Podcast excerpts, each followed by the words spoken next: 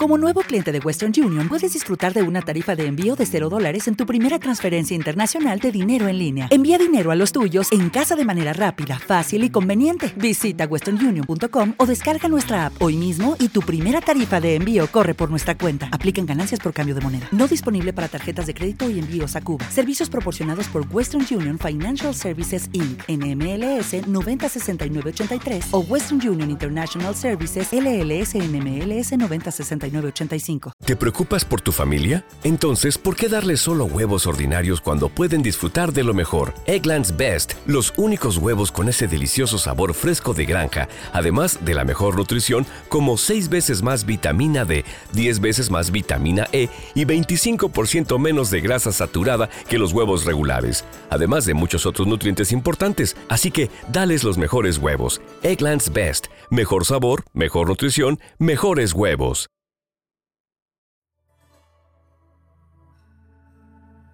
Hola, ¿qué tal? Mi nombre es Edgar y esto es The Shadow Kings. Bienvenido al podcast de Yu-Gi-Oh! que estabas buscando. A partir de este momento y junto con mis compañeros de equipo, nos adentraremos al reino de las sombras. En este lugar escucharás anécdotas, análisis, discusiones, predicciones y opiniones de todo lo relacionado al Yu-Gi-Oh! Y es así como damos inicio a los Juegos de las Sombras. Comenzamos.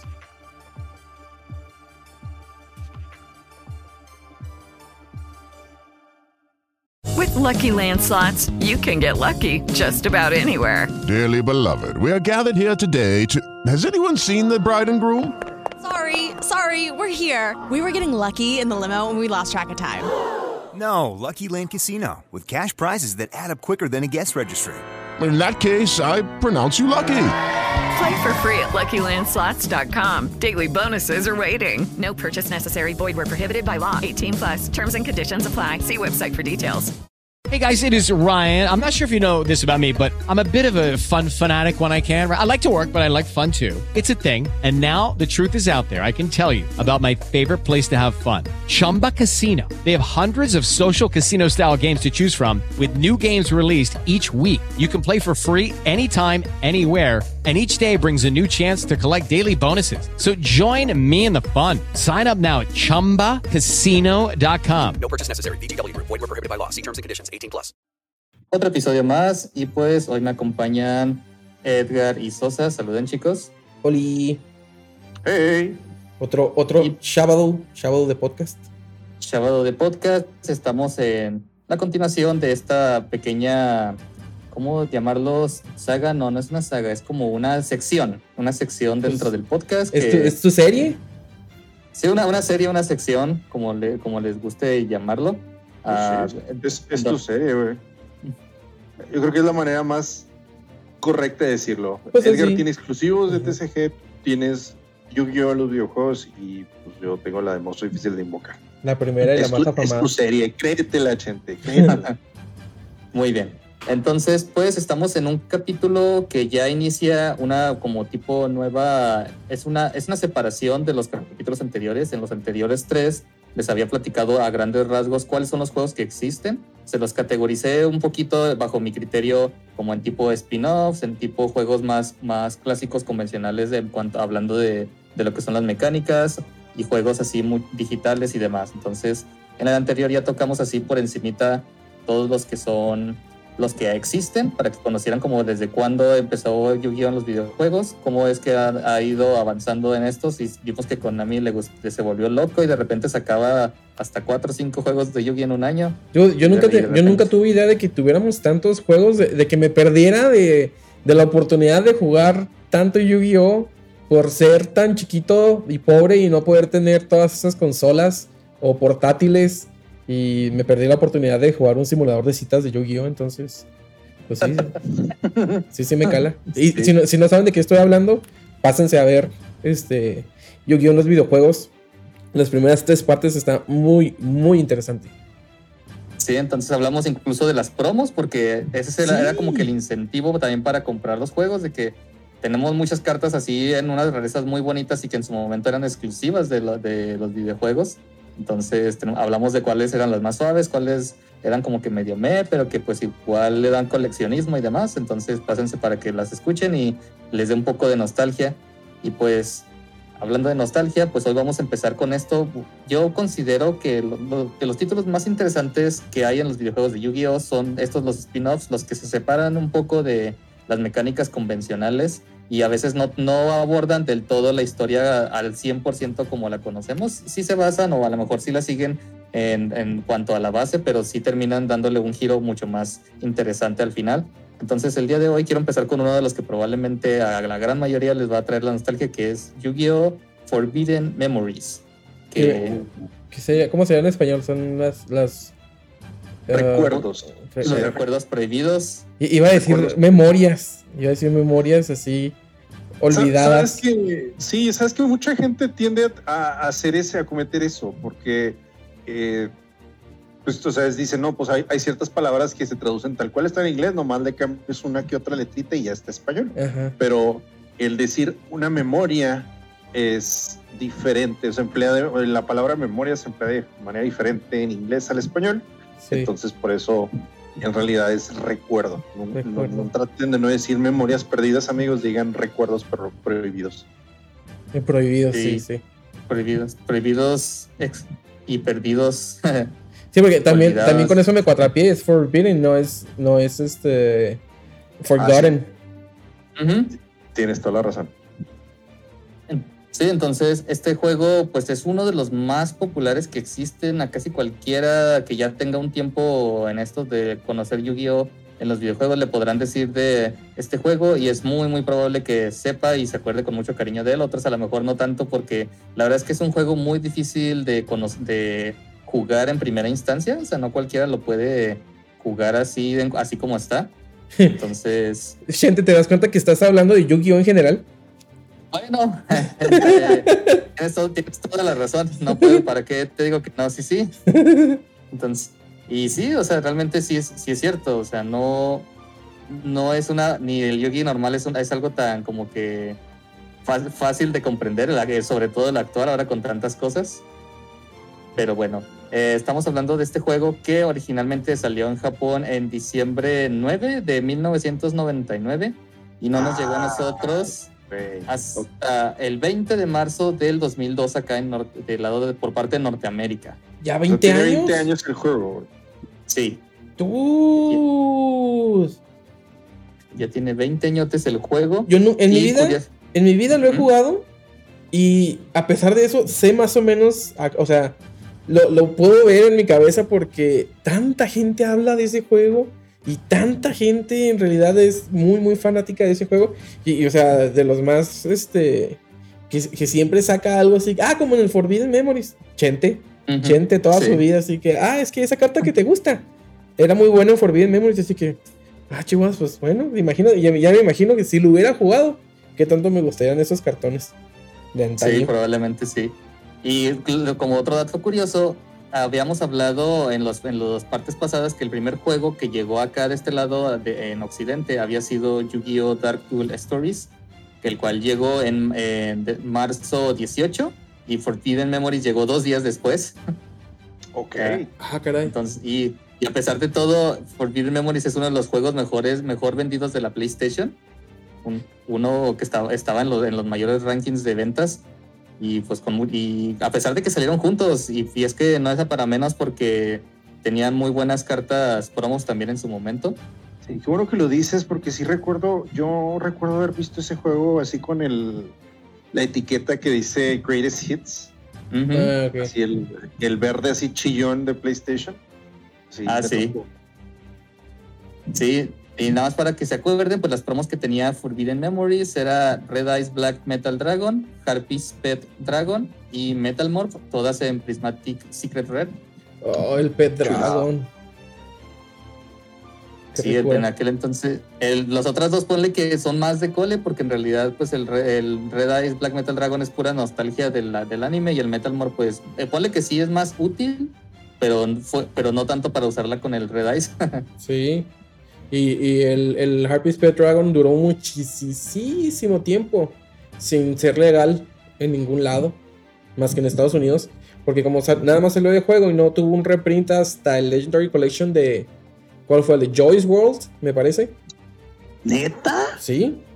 O esa sí no me la sabía. Sí, sí. Y Si ya no me, tenía hace rato del Joyce World. ¿no? sí, ya, ya ahorita hace rato, pero antes de. Si no me equivoco, antes de él no existía ningún otro reprint. Madre santa.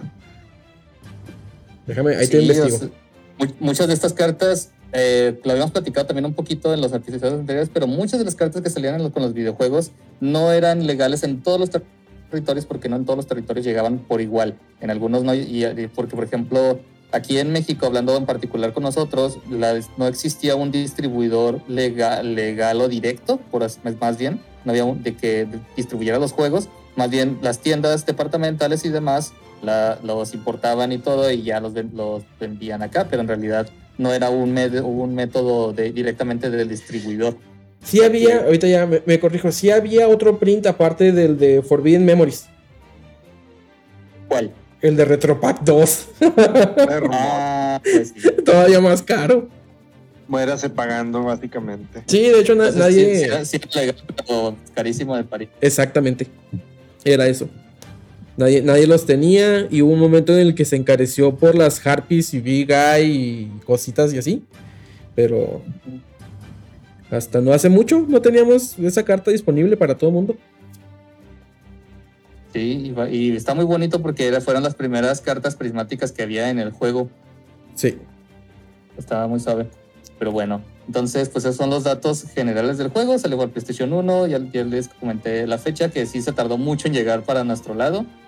Es un juego bastante curioso y yo por ejemplo mi primer contacto fue gracias a que eh, llegué a un GameStop y lo compré de un disco, ni siquiera tenía la, la carátula, tenía el puro disco, pero pues lo pude jugar gracias a eso.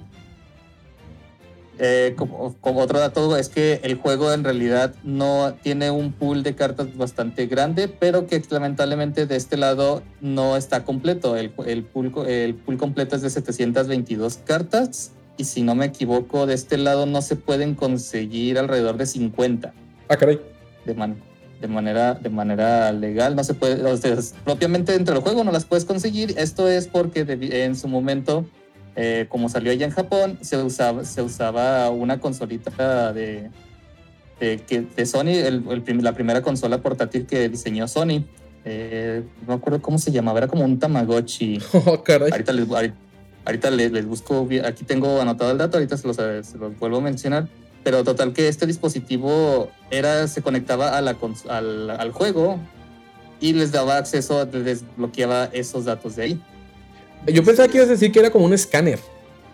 No, no era una memory card o algo así, ¿verdad? Era algo más. No, era una consola aparte. Ah, caray. Sí, les digo, ahorita, ahorita les digo bien el nombre, nada más Sí. que ahorita tengo, tengo la nota aquí separada. Pero, o sea, lo, lo conectabas y simplemente por el hecho de tener esa otra consola te desbloqueaba esas cartas. Sí. Es que, es que, pero era el tamaño de un Tamagotchi. Era, estoy casi seguro que fue únicamente el lanzamiento en Japón y lo conectabas a través de la ranura de las tarjetas de memoria, ¿verdad? Ujú. Ya, ya sé cuál es, ya sé de cuál habla. Válgame, yo no- Sí. En cuanto a periféricos, esas cosas son, son demasiado viejas. Ya ahorita no se utiliza nada de eso. Y sí me acuerdo que hubo una gran cantidad de, de cosas raras que llegaron a, a podérsele conectar a, a este. Pues a las consolas, ¿verdad? Pero qué loco. De hecho, ¿Qué? de hecho, es, es gracioso que, o sea, ahorita hay, o sea, en- sabemos ya, o ya hay niños que juegan videojuegos, pero no tienen ni idea de que, de que, de que es una tarjeta de memoria, güey, muchísimo menos Sí. de que 8 megas eran un chingo de capacidad, güey, para Sí. guardar un chingo de juegos, güey. Sí, me acuerdo de esas. La, o sea, la mentada memory card. Así que, ay, si no hay memory card, pues no, no se puede. Tienes que jugar el juego en blanco toda la vida, siempre. Ándale. Sí, no Ujú. manches. Sí, siempre desde cero tenías que hacer, tenías que te volvías speedrunner. Simón. Sí, te volvía a la fuerza. Entonces, esa era una particularidad que tenía la consola. Ahorita, ahorita ya debido a pues, los avances, pues ya sí se consiguió una versión, una versión modeada. Es posible desbloquearla, desbloquearlos, pero tú tal cual de un CD que de original de PlayStation no, no los vas a poder sacar. Aquí en Norteamérica por lo menos tendrías que conseguir una versión japonesa ¿Qué y te tendrías que conseguir el periférico. LOL, aparte. O sea, nunca vas a Y poder conseguir el 100% del juego. Sí, recordemos que antes los, los- los juegos estaban también bloqueados por región, o sea que no nada más es eso, también tienes que conseguirte una consola de esa región. Ah, Así es, la N- el- si es de Japón es NTSCJ, si es de Europa es PAL y si es de acá es NTSC. ¿Por qué hicieron eso? Pirate, para evitar piratería. Sí. Mm, sí, si supieran cómo evolucionó eso. ¿Cómo, Edgar? Si supieran cómo evolucionó eso.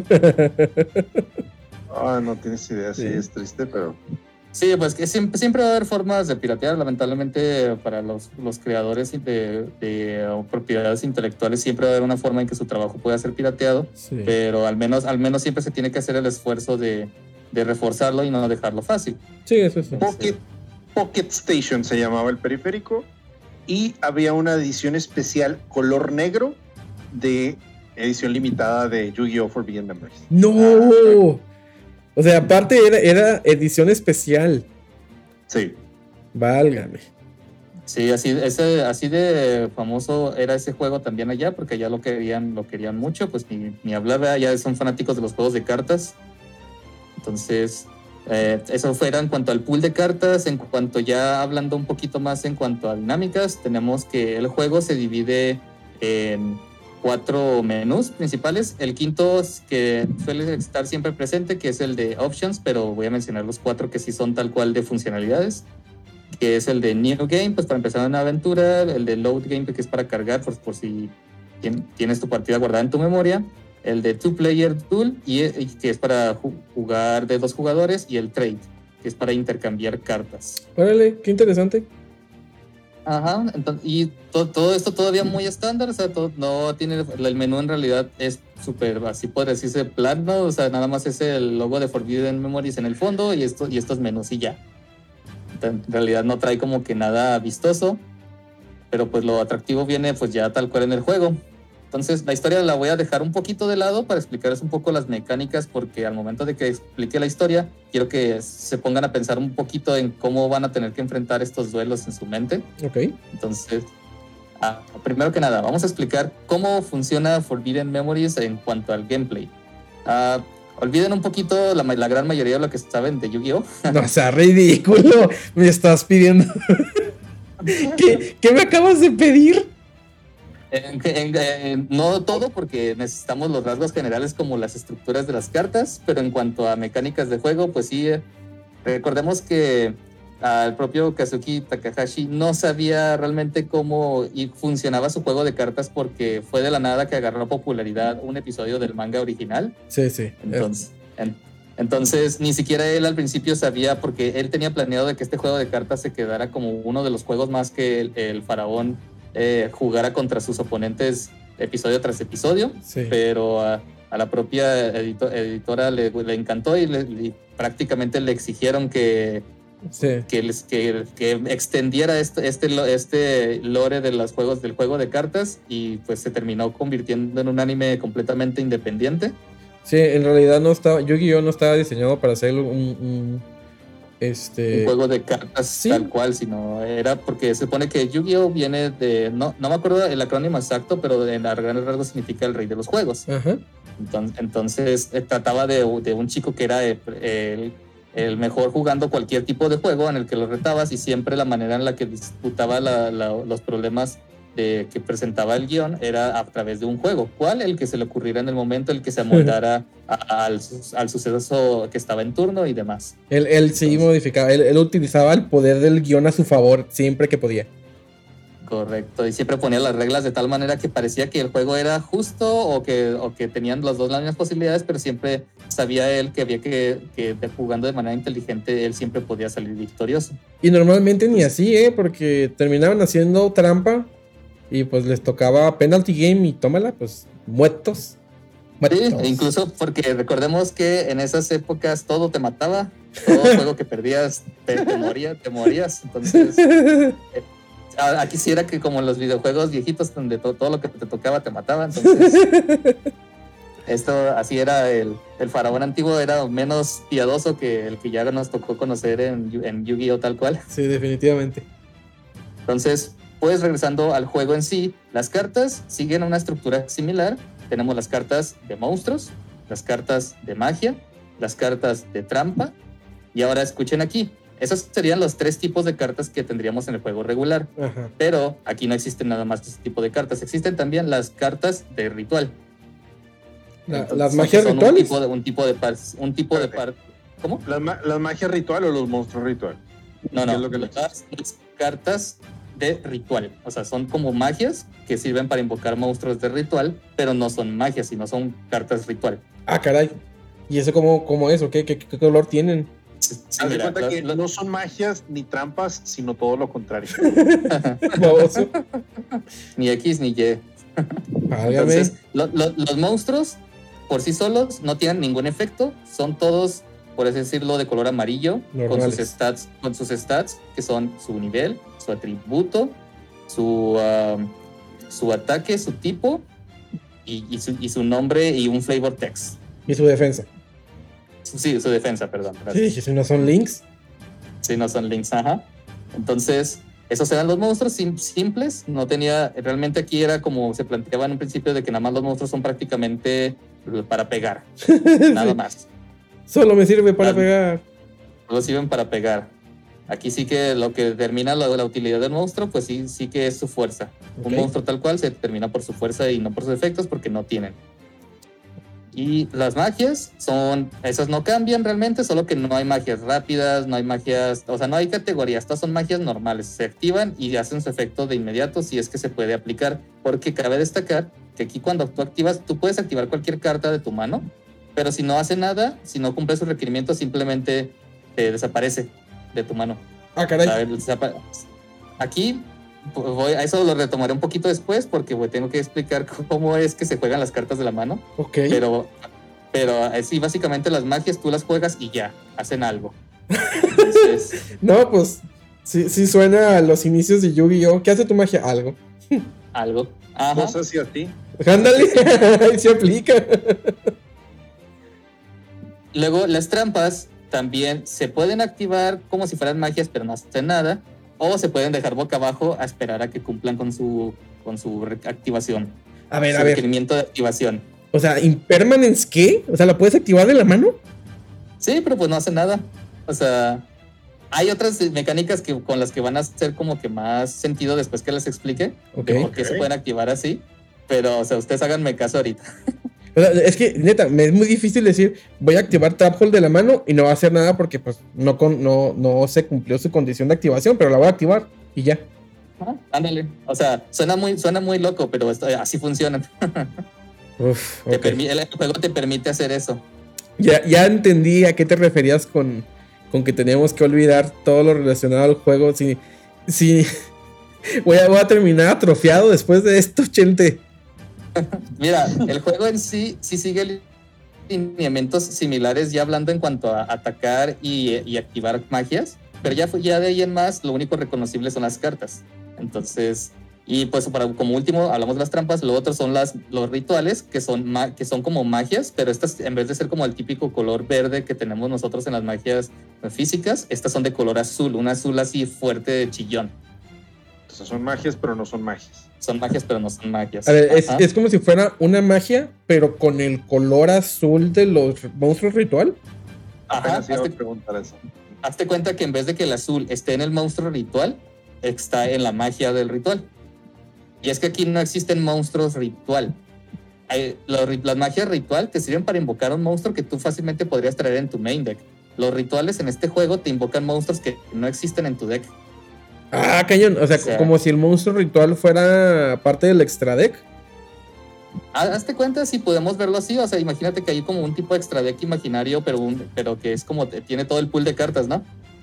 Ah, caray, O sea, no, espérame, son- espérame. De- Rebarajéamela más despacio porque ya me perdí. Eso quiere decir que no existe el extra deck en este punto. No, no existe. Tampoco hay extra deck porque no hay fusiones, no hay sincros. Obviamente en aquel entonces lo único que existían eran las fusiones, sí, pero tal Sí. cual no existe un monstruo que sea de tipo fusión en este juego.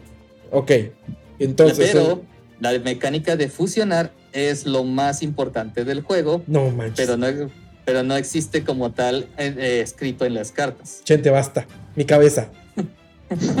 A ver, a ver. Sí, entonces, antes, antes de pasar a las fusiones, si entendí correctamente, entonces las magias para invocar un monstruo por ritual, que no existen los monstruos ritual, es solamente la magia ritual, porque el monstruo es un monstruo normal. Básicamente vienen siendo como skills. La activas, te llevas los materiales que tengas de la mano y te invocan un monstruo dependiendo del skill que sea, entonces dependiendo de la magia, ¿no? Porque no las está Ah, trayendo de ningún lado. Otra cosa, ahí está, solamente estás mal en una cosa, porque en este juego la mano solo sirve para bajar cartas, no tiene ninguna otra utilidad dentro del juego. Todo lo que actives tiene que poderse interactuar en el campo. Si los monstruos no están en el campo y no son los correctos para activar el ritual, el ritual simplemente no va a hacer nada. ¡Ah, cañón! A ver, ya. Yo pensaba que ya lo había entendido y no. Entonces, todo lo vas a hacer de la mano. O sea, de tu mano, solo, la mano solo te sirve para ver las cartas que traes disponibles en el momento. Sí. Mira, no te voy a confundir más. Vamos a avanzar al siguiente punto para Va. ver- porque ahorita estoy detallando nada más las cartas, pero todavía no digo cómo se juega. Ay, güeros. ok, e- Estoy emocionado, pero no sé por qué. Sí, entonces quiero que sepan que están esos, esos cuatro tipos de cartas y ya, ¿verdad? Sí. Hasta ahorita. Entonces, ahorita todavía no van a entender mucho el funcionamiento de, de ellas, como principalmente los rituales. Y porque no, y porque ahora voy a, nada más voy a dejar este punto, pero no le des muchas vueltas. Los monstruos que se invocan con, con esas magias de ritual no existen en el deck. Y, y también hay fusiones que puedes hacer, aunque tampoco existan en tu deck. Ok, e- eso. La, la manera en como lo estoy interpretando para, para que no me dé una embolia es simplemente lo estoy viendo como si fuera un skill. Por eso salen de otro lado que no es el deck. Ándale, hazte cuenta que todos tienen un skill en el que son capaces de generar cartas de la nada, Ok, bajo, ok. ciertas, bajo ciertas condiciones. Sí, sí, suena a Yugi antiguito, sí. ¿ok? Entonces, ahora vamos al juego, ahora sí. El juego se juega en un tablero muy similar al que, al, pues al más clásico que existe, ¿no? Un tablero que tiene cinco zonas para monstruos y cinco zonas para magias y trampas y ya. Ah, o no, sea, no- hay zona de campo, no hay, no hay otra zona de extra deck, ni zona de deck, ni, Ni ni cementerio. cementerio. ¡Oh! Ok. O sea, to- lo que está en tu deck, simplemente es tú sabes que existe tu deck y cada turno vas a estar robando cartas del deck, pero tu deck no lo ves físicamente en el tablero. Ok. Todo- Ok. en, las- en los campos hay magia, hay magias que hacen que cambian el campo, pero el campo principalmente es plano y para describírselos se ve como una tableta así antigua del, del antiguo Egipto, como si estuvieran jugando un tipo ajedrez así bien bonito, pe- dorado con diseño egipcio. Imagínense más o menos como así se ve más o menos el tablero, como si fuera un tipo un tablero de ajedrez. Ese sí lo he visto. Así. Sí, sí me ha tocado verlo. Incluso me ha tocado ver versiones de, de Yu-Gi-Oh! ¿Cómo se llama? El Edo Pro, el Omega. ¿Sí era Omega el otro? Heredo Pro, Dev Pro, ah, Omega. Sí, que, que usan como que ese skin. Ujú, correcto, sí. Entonces sí, es un pues, diseño pues, muy popular que te asemeja todo esto a, esta- a estos grabados de tipo tumba egipcia y demás, ¿no? Ok. Entonces, este, eh, lo que tiene particular es que este tablero en un principio sí especifica en una... eh, voy a hablarles un poquito también aprovechando de la interfaz. La interfaz de duelo, eh, en un principio, cuando tú empiezas tu turno, lo que te muestra son tus cinco cartas de la mano, de la vida, los puntos de vida de tuyos y del oponente y las cartas que le quedan en el deck a cada uno. Y el campo actual sobre el que se está jugando. ¿Esto a qué se debe? Porque el campo sí se puede cambiar a cosas como Umi, Forest, a Sougen, a, eh, el desierto. El desierto no me acuerdo cómo se llamaba, Wastelands, creo que se Sí, llamaban. Westland. ujú. We- Wastelands. Entonces, eh, Ya- Yami, Yami es, es el campo Dark. Yami, Entonces, ajá, Yami, el El- gatito y, y el campo. el señor productor. Entonces, es- esto ahorita lo, va a hacer más sentido cuando conforme les vaya explicando la dinámica. Entonces, esta es como que la pantalla que se les muestra a ustedes en un duelo ahora. Su deck se compone de 40 cartas, no más, no menos. Ah, Tienen que ser cañón. 40 cartas exactamente. Ok. Y las copias que pueden jugar de cada carta, pues son, no, no hay límite alguno, realmente. ¿Qué? Pero pues puedes jugar las cartas que tú quieras de, de ca- de cada una realmente. Mientras puedas conseguirlas, pues puedes jugarlas. Chente, ¿me estás diciendo que el meme de 35 poros grids y 5 piezas de Exodia es neta? Sí. ¿No es ridículo? Pero, Aquí pues, sí. para- ¿no? aquí sí, aquí sí, aquí sí es, es verdad, pero ahora que lo difícil es que de manera legal, sin códigos, sin trucos, intenta conseguir, intenta conseguir port upgrades. No sé si port upgrades esté en este juego, ahorita te lo checo, te lo confirmo, pero o sea, hablando nada más de si existiera, no es una carta tampoco tan fácil de farmear. Las cartas aquí no se compran de manera directa eh, dentro del juego. Hay una forma de conseguir cartas por fuera del juego, pero ahorita llegamos a eso. Pero de, de manera, de manera legal dentro del juego solamente consigues cartas ganándole a tus oponentes. Ok, las tienes que farmear. Sí, tienes que farmear cartas. O sea, si tú quieres tener más de una copia de uno, tienes que medio averiguar quién la puede soltar. Ok. Que eso que, que en, sus moment, en su momento era algo así de esas típicas leyendas rurales donde te dicen, ah, no, enfrenta a este quién sabe cuántas veces y te la suelta o cosas así. O sea, ahorita ya podemos encontrar guías en internet y todo donde te dice que, que oponentes te sueltan X carta, pero tampoco es seguro que te la suelten. Porque ahorita, que terminemos con las mecánicas, también hay ciertos factores que influyen en qué cartas te van a soltar. Ok. Ahora, res- regresando al juego, tu deck se compone de 40 cartas y al momento de que empiezas, pierdes, pierdes, pierde el jugador que se le acaban los puntos de vida o la baraja. Ok. Entonces, eh, Ah, sí, el- Hasta eso- eso, esto sí está normal. Ajá. O, o Es- quien está- roba Exodia, está me bien. imagino. ¿Cómo? O quien roba Exodia primero, me imagino. O quien roba Exodia Exodia primero es otra condición de victoria dentro del juego. Ajá. Ok, ok. Correcto. Entonces, esas son las condiciones. Y ahora sí, vamos a pasar a lo interesante. Eh, esto, ahora sí se compone un turno. Nosotros ya sabemos cómo se juega en TCG cada turno, las fases y todo, ¿verdad? Sí. Aquí tal cual no existen las fases. Pero pues les, les- les vamos a llamar fases para distinguir la acción que se realiza en dicha, pues, vaya, dicha fase, ¿no? Entonces, está básicamente la fase de robo, en donde vas a robar cartas hasta que tengas cinco en la mano. Siempre. Oye, Sí, oye, o sea, tra- si tú tienes. oye, tranquilo, Rush Duels. Eso como Sevens apenas iba a decir, me lo ganaste. Sí. Sí. Ajá. Aquí siempre que no tengas cinco cartas en la mano, vas a robar hasta que tengas cinco. Entonces, el, el en un principio obviamente tu mano está vacía, entonces siempre empiezas con cinco. Eh, luego, la siguiente fase sería la fase en la que colocas una carta. Esto, ¿Esto cómo se hace? Tú con un cursor que se te proporciona en pantalla, seleccionas la carta, puedes ver los detalles de la misma presionando otros botones, puedes ver sus... Lo único que está visible de primera instancia son sus stats, la, o sea, ataque, defensa, y la imagen de la carta en sí y el color del marco. Porque, por ejemplo, porque, por ejemplo, las trampas aparece la imagencita y el colorcito así tipo moradito que tienen las trampas y dice trap, así nada más. Sí. Pero ya si quieres ver qué hace esa trampa por si se te olvida, puedes presionarme, pero si no mal recuerdo era R2 en el mando de... y podías ver los, los detalles de la carta ya en sí. Ahora, tú al hacer clic en un, sobre, una, sobre una carta, te, te dejaba elegir si la querías poner en posición de ataque boca arriba o posición de ataque boca abajo. Sea, sea cual sea la carta, sea, la sea magia, trampa o monstruo.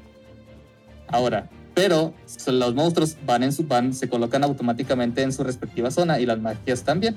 Pero lo único que cambia es que los monstruos, si los decides colocarlos boca arriba, sí se van a colocar en la zona. Las magias y trampas, si decides colocarlas boca arriba, en vez de colocarse en el campo boca arriba, se van a activar al instante y se va a hacer como un tipo suma la carta. Y si la carta no hace nada, simplemente va, se va a desaparecer, se va a difuminar en, en la pantalla. ¿Qué? Eso es lo que. Dude. O sea que si la carta no funciona en ese momento, es colocarla boca abajo y ahí sí se va al campo. Pero Ajá. si decides colocarla boca arriba, no se coloca en el campo boca arriba, sino que se, se, se hace como un zoom, como si se quisiera activar la carta. Sí. Y si es correcta la activación, aparece como un sparkle, así unas, unas chispas Chispitas. que indican la, la que se activó correctamente y, y hace su acción, ¿no? Ok. Ok. Pero Está por medio- ejemplo, en el caso, sí está medio raro, pero así funcionan. Entonces, por eso digo, las tra- entonces las trampas y los rituales, y bueno, también algunas magias que no hacen, que por sí solas no hacen nada, se, pueden desvanecer. ¿Y, esto para qué sirve? Pues sirve para deshacerte de cartas en tu mano, porque aquí es posible fusionar cartas. ¿Cuáles? Las que tú quieras de tu mano. ¿Cómo, cómo se hace esto? Aparte de tú poder seleccionar cartas de manera individual, tú puedes en vez de seleccionar la carta como lo harías en el caso del PlayStation en aquel entonces con la X, tú presionabas arriba y se colocaba un numerito sobre la carta, indicando que es la primera carta que levantaste. Si levantas una segunda carta, se coloca un 2, 3, 4 y hasta el 5, que es el máximo número de cartas que puedes combinar de tu mano porque son las que tienes. Y en ese orden en el que las levantaste, si tú presionas el botón de aceptar, se van a intentar fusionar en el orden en el que las colocaste, una tras otra. O sea, sin, sin polimerización, sin... ah, estando en tu mano, estás hablando, o sea, ni siquiera es un tipo de contact fusion, o sea, es algo nuevo aquí. Entonces, ¿qué va, ¿qué va a pasar? Van a pasar dos cosas. Si las cartas son compatibles, pero porque es una carta a la vez contra otra, no son todas de golpe, por eso es que están numeradas. Ok. Ahí va, voy a explicar paso a paso cómo va. Entonces, digamos que voy a fusionar tres cartas, ¿verdad? Ajá. Pues uno, dos y tres. Bueno, entonces, primero intentan entrar en contacto la carta 1 con la carta 2. Ok. Y si, si, la- si las cartas son compatibles y, pueden formar algo, van a girar van a girar una con otra y van a como que solaparse hasta formar una nueva carta. O sea, como si fuera polimerización. Ese efecto tipo polimerización. Sí, como efecto tipo polimerización. Pero aquí está lo interesante porque hay cartas mágicas y de trampas que se pueden fusionar para fo- formar otras magias y trampas o incluso monstruos. Hay unos monstruos muy raros que se pueden formar a partir de magias y trampas. No, gente, no, ¿qué es esto? Esto no es Yu-Gi-Oh! Pues sí, tiene Yu-Gi-Oh en su nombre. Válgame, ok. Digo, la, te- la temporada cero de Yu-Gi-Oh tampoco parecía Yu-Gi-Oh, pero pues ahí estaba, era Yu-Gi-Oh. Pues, pues supongo. Regresando a, a este caso en el que les estaba diciendo, pasan las dos, pasa uno de los dos escenarios. Diga, diga cualquiera de los dos, si, si son compatibles, pues, se va a crear esta animación en donde se ve que se fusionan. Si no son compatibles, la carta más, más como que dice con el número más alto en la cadena, porque estamos hablando de que tenían numeritos, ¿verdad? 1, Sí. 2, 3, 4, 5. Por ejemplo, la 1, si no es compatible con la carta 2, la carta número 1 queda, se pierde se, se- se- ve que se cae y suena como un sonido de tipo, como de que no funcionó, como si se hubiera saboteado algo, ¿no? Ok. Y la carta, la carta número dos es la que permanece Ujú. y se, queda, y se queda como tipo face up, así en la mano, a- a- esperando a ver si hay una, una tercera carta que quiera entrar en contacto con ella. Ok, en espe- está en espera. Está en espera. Entonces aquí es en donde viene lo interesante.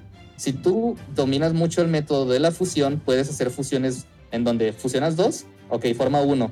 Y luego tienes que asegurarte que la tercera carta sea compatible con el resultado de la fusión de las dos primeras.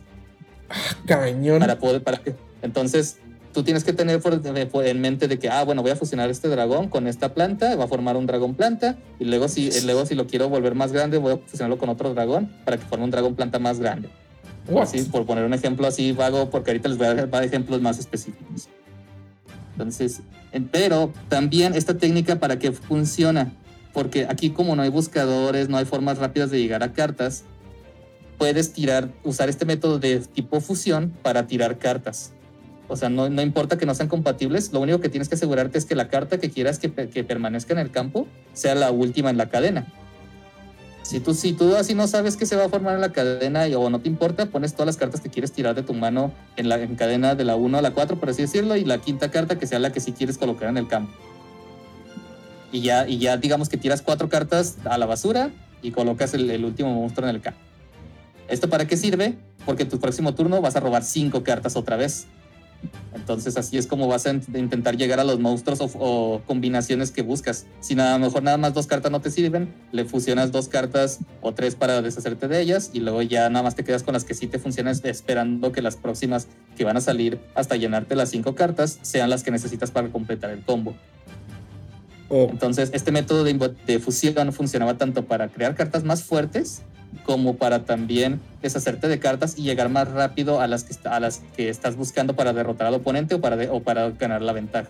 O sea, básicamente sí es una purga. Correcto, es una, como una purga. Purgabas porque quería robar más cartas más rápidamente. Ok. Qué raro. Pues está chida la estrategia, o sea, me gusta. Ya, ya, ya tiene mi total atención, Chante. Válgame, no. O sea, yo no he dejado de poner atención y no por eso he entendido algo, tira paro. Sí, la verdad es que eh, igual para todos los que nos escuchan, a lo mejor esto suena muy difícil de entender y hasta de creer, va a parecer que estoy diciendo tonterías también, pero pues los invito a que se den una vueltita a ver un gameplay de, cual- de Forbidden Memories para que vean lo que les estoy diciendo y lo relacionen, Ok, ok. porque a veces, porque sí es difícil a veces imaginárselo, si no, si no trae así, por ejemplo, Edgar que, que Edgar, que yo creo que es el que menos sabe del juego, Sosa sí, sí tiene un poquito más de experiencia con el mismo, entonces Sosa trae como que más fácil la forma de imaginarlas. Eso. Eh, Pero igual, es, una, es algo que como que de primera instancia no te imaginas por lo acostumbrados que estamos al TCG actual. Sí, no manches. Entonces, ahora, volviendo a las fusiones, hay cartas mágicas que son de equipo. Pero digamos que son muy vagas porque, por ejemplo, hay cartas de equipo que te dice, le otorga, le otorga ataque a los monstruos que sean poseedores del arte oscura, algo así. Te, te avienta un lore de, de, carta, de las cartas en sí, de lo que estás viendo en la imagen. Y, te- y tú tienes que intuir en que es una carta de equipo. No manches, gente, ¿qué es esto? pero no una carta de equipo de que ah, la colocas y se queda equipada el monstruo, sino de que se fusiona y que, por ejemplo, digamos, el monstruo tiene 500 de ataque. Esta es una carta de equipo que lo que va a hacer es que se va a fusionar, pero en vez de formar una nueva carta, le va a modificar los stats. Entonces, digamos, lo, más común es que una carta de equipo siempre sube 500 de ataque y defensa. Pero hay cartas que suben un poquito más, unas muy raras que lo hacen. Entonces, ah, es- eso es lo que comúnmente se hace. Por ejemplo, Dark Energy. A los, a los, a los monstruos Spellcaster Oscuro, me parece, si no me equivoco, porque incluso a mí se me hace difícil a veces acordarme de todas. O por ejemplo, el Ciberescudo, el de las, el de las arpías. Por ejemplo, el de las arpías se le puede equipar a monstruos femeninos, si no me equivoco. Porque sí, aquí también importa el arte de la carta. Para saber si, si las cartas son compatibles. Ay, caray.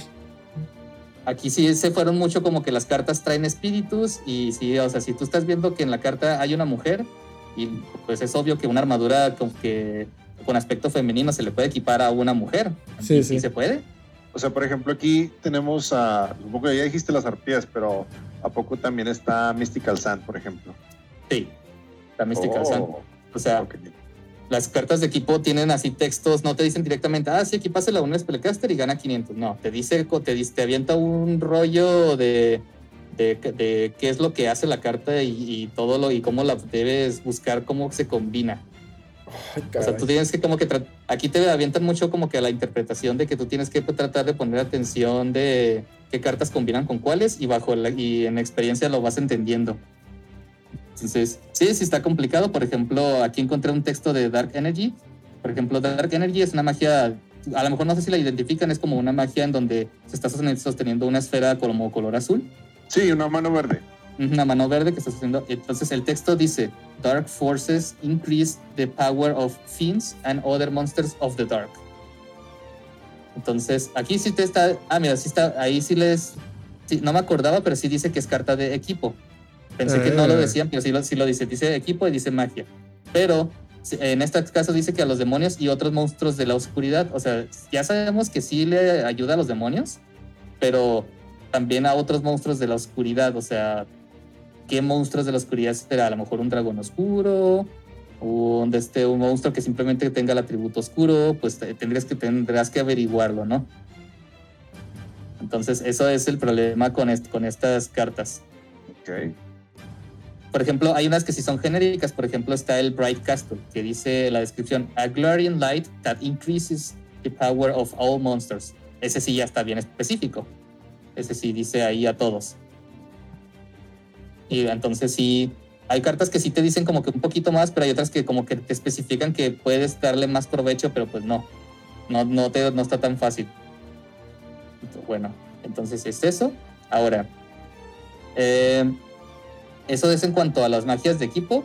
Están las, mag- las magias tal cual, las que nada más se activan y deben hacer algo, como por ejemplo Raigeki, que está, es una de mis cartas favoritas del juego, en donde lo activas y se ve que se activa y cae un rayo sobre el, el- el que va destruyendo cuadro por cuadro del tablero del oponente y las cartas que se ven ahí se trenan así y se hacen fuego y se destruyen. O sea, está muy, están muy padres las animaciones que tienen algunas cartas dentro del juego. Tipo Master Duel. Tipo, ajá, tipo Master Duel, ándale. Por ejemplo, las espadas de reveladora colocan literalmente unas espadas encima del tablero del oponente. Órale, qué suave. ¿Será un guiño entonces por parte de Master Duel para para, para este otro juego. No lo dudo de que sí hayan podido agarrar un poquito de inspiración de todo esto. De, o sea, de, de volver un poquito a los orígenes. Sí, dude, y ahorita ya- te mencioné a Duel Links y luego Rush Duel y luego ya ahorita Master Duel. Creo que no falta nada, ya está todo. Sí, ya te fuiste retro, güey. Tú, Sí. estaba, estaba adelantado a su época este juego. Tiene nuevas mecánicas. Al rato vamos a ver eso mismo que dice Chente. Al, al rato lo vamos a ver en Yugi. Ah, sí. No, esperemos si no, no manches. Entonces, esas son las, las de equipo. Y luego están las de campo. Las de campo, como tal, les habías dicho, no existe un campo. La, Ah, la zona pero específica. lo- no hay una zona específica, correcto. Eh, pero lo que sí existe es que cuando tú activas un campo, simplemente se ve que se activa y una aura así como de luz ilumina todo el campo y de repente se cambia de color y de hasta como de textura. Por ejemplo, si activas Umi, se ve como color azul, así bonito, pero está sabe porque hasta los cuadritos de las cartas se ven así unos más oscuros, unos más claritos, y se ve como un detallito así de tipo como de olas en el tablero. ¿Sabes, ¿sabes qué me recuerdas con, con, con eso un, un poco? No sé si se deba a eso. Pero hay, hay personas y no entiendo el por qué. A ver, a ver si, si me pueden contestar en los comentarios cuando esto se suba a YouTube. O si ustedes tengan algún tipo de. de ¿Cómo llamarle? Ah, ¿Antecedente? antecedente o teoría de por qué hay algunas personas que cuando activan una carta de campo la, la activan en el mero centro del campo. No sé si sepan a qué me refiero. Entre las Sí. e- extra monster zone, hay personas que la ponen ahí. Y yo, eso que tú describiste me quedó así que. Pues como que suena más o menos a eso, ¿verdad? Que quieren ponerlo justo en el centro del campo. Para que este como que cubra a los dos. Cuando sí, sí sucede, pero no al mismo tiempo. Está raro. Es que, pues, pr- primero que nada, pues ya ves que antes nada más teníamos una zona de campo disponible para los dos, ¿verdad? Aunque cada quien tenía su zona, solamente una estaba habilitada al mismo tiempo. Ajá. Entonces, antes pues hacía eso porque de todos modos estabas acti- activando un campo, entonces para que los dos estuvieran conscientes. O sea, obviamente no es lo, Era lo reglamentario. práctico. Ah, era un fin práctico, pero no era reglamentario. Exacto. Correcto, o sea, no era, pra- era práctico nada más, pero no era reglamentario. Entonces, así como de todos modos el campo aplicaba para, para los dos y solo podía haber uno, pues lo ponían en medio y así como que tipo para saber que todo es que ese campo está activado, ¿verdad? Porque sí pasa que a veces la zona izquierda es como que medio ignorada. O, o sea, como que no prestas tanta atención, entonces a veces se puede olvidar que está ese campo ahí, ¿verdad? Sí, Entonces, debería, no debería, pero o sea, eso es lo que pas- solía pasar, ¿no? Entonces, eso, eso es la principal razón. Pero a lo mejor igual no, no, tiene, no suena tan disparatado que, que también se haya agarrado un poquito la costumbre de este tipo de juegos que hacen este tipo de mecánicas. Sí, te- a mí siempre se me hizo muy raro, me quedé que ¿por qué? ¿Por qué lo hacen? Entonces, no, no sé si es eso mismo que ustedes comentan, que desde hace mil años los jugadores han hecho y deshecho con el juego lo que ellos han querido, sin respetar las reglas o otra cosa. Pero bueno. Ujú. Ok, entonces esas son las cartas de campo. Entonces, esas son las magias que existen. Y pues las trampas, todas son trampas tal cual, se deben colocar boca abajo, no hay trampas counter, no hay trampas así como que más específicas. Simplemente se colocan boca abajo, porque si las colocas boca arriba, pues eh, se desaparecen y no hacen nada. Y, y hacen sus acciones. La mayoría son para, sirven para detener ataques o destruir monstruos que están atacando. Entonces es, es principalmente eso, o para cuando invocas a algún monstruo o algo. Hay unas que sí actúan en respuesta a, algunos, invo- algunas invocaciones. Y ya, eso, esas, esas son las trampas. Ahora, las otras que son las cartas de ritual. Las cartas de ritual son cartas azules que esas especifican un, tienen también un texto. Esas, las magias de, equipo no son tan confusas como las magias de ritual porque estas especifican todavía más así, o sea, sí parece que están hablando de un ritual. Por ejemplo, ahí les voy a decir uno, el Yamadron Ritual es uno. Se llama, dice Sacrifices, Beast Warrior, Dragon and Pyro Monsters to Summon Yamadron. Ok. Así dice. O sea, tal Pero- cual la carta así especifica. O sea, no te está pidiendo niveles, te está pidiendo tipos de monstruos. Sí, te está pidiendo, los rituales son literalmente requisitos de- o ingredientes de la receta para invocar. Válgame. No, Entonces, Chente, o me, sea- me- me tienes, pero si estás creando un juego nuevo, esto es una abominación. Por ejemplo, también está el Sera ritual que dice Ceremony conducted to summon Sera, sacrifice required. Entonces, así como que, como que se requiere sacrificio, pues sí, ¿verdad? ¿No? Oye, oye, oye, pero pregunta a ustedes dos que en realidad es como es- los voy a fusionar ahorita. A ver. ¿Existe, échale. ¿Existe la posibilidad de jugar Forbidden Memories, pero como un tabletop? Ah, no, o sea, no habría un modo, o sea, ah, digamos, físico de poderlo emular. ¿Por qué no? Porque las fusiones que formas son cartas que no existen. Ajá. O sea, o sea, digamos que, por ejemplo, tendrías que tener todas las posibles combinaciones. O sea, si es pos- sería posible Pues sí, ¿no? emularlo, Sí. pero tendrías que tener todas las posibles combinaciones y conocer todo el posible. O sea, tendrías que crear como que este sistema en el que especifiques que estas dos cartas pueden formar este y tienes que tener físicamente esa carta, ¿verdad? Ajá. Pues, O- sí, o o sea, tienes. ¿Es hacer tu deck? Sí, sí es, pro- sí es posible, o sea, o sea, tienes que tener el conocimiento de la base de datos de las cartas, pero, o sea, eventualmente estableces la regla, ah, mira, este es el deck, este, que no es de nadie, y ahí de ahí sacas, o sea, tienes que hacer ciertas combinaciones que vas aprendiendo poco a poco, y de ahí vas sacando, este, dependiendo de lo que necesites. Pero mira, qué bueno que me haces la pregunta, vamos a revisar en Tabletop Simulator, que es para Steam Ajá. si es que eh, se puede jugar de una manera más de mesa. Yo digo que sí se puede, o sea, así como lo has estado mencionando, suena a que sí se puede.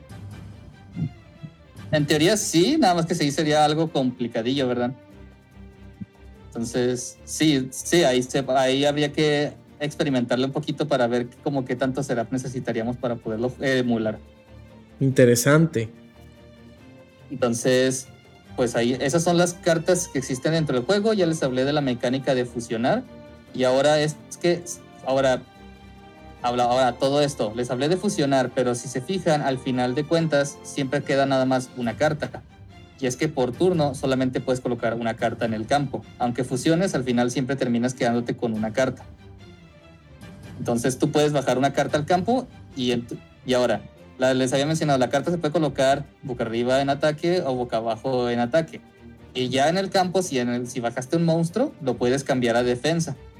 Si decides, o sea, la posición no es, no es digamos, algo que, ok, ya lo cambiaste a defensa, ahí se queda. Sino de que mientras no se acabe tu turno, tú lo puedes mover de ataque a defensa, lo, lo que necesites y ya. ¿Qué? O sea, y ya una vez que terminaste tu turno, ya tu selección se hizo, tu, tu monstruo se queda en esa posición. A ver, pero entonces puedes. ¿Puedes batallar y luego cambiarlo de defensa? Sí. Dude, Dante cuando todavía no existía. Tira paro. Pero realmente, bueno, no, olvídalo. No puedes, pero no porque no pudieras, sino porque en realidad no, termi- no terminé de hablar de las fases. Ah, ya, ya. que- ya, ay, Sí. Está bueno, pues. Sí, ahí, ahí es mi- fue mi error. Ahí lo que pasó, yo les hablaba de que estamos la fase en la que seleccionamos qué carta colocamos en el campo. Ahora, la siguiente fase es básicamente el setup del campo, por así llamarlo. Donde tú puedes revisar qué cartas traes en tu campo. Si ya traías monstruos en el campo, los puedes cambiar de posiciones.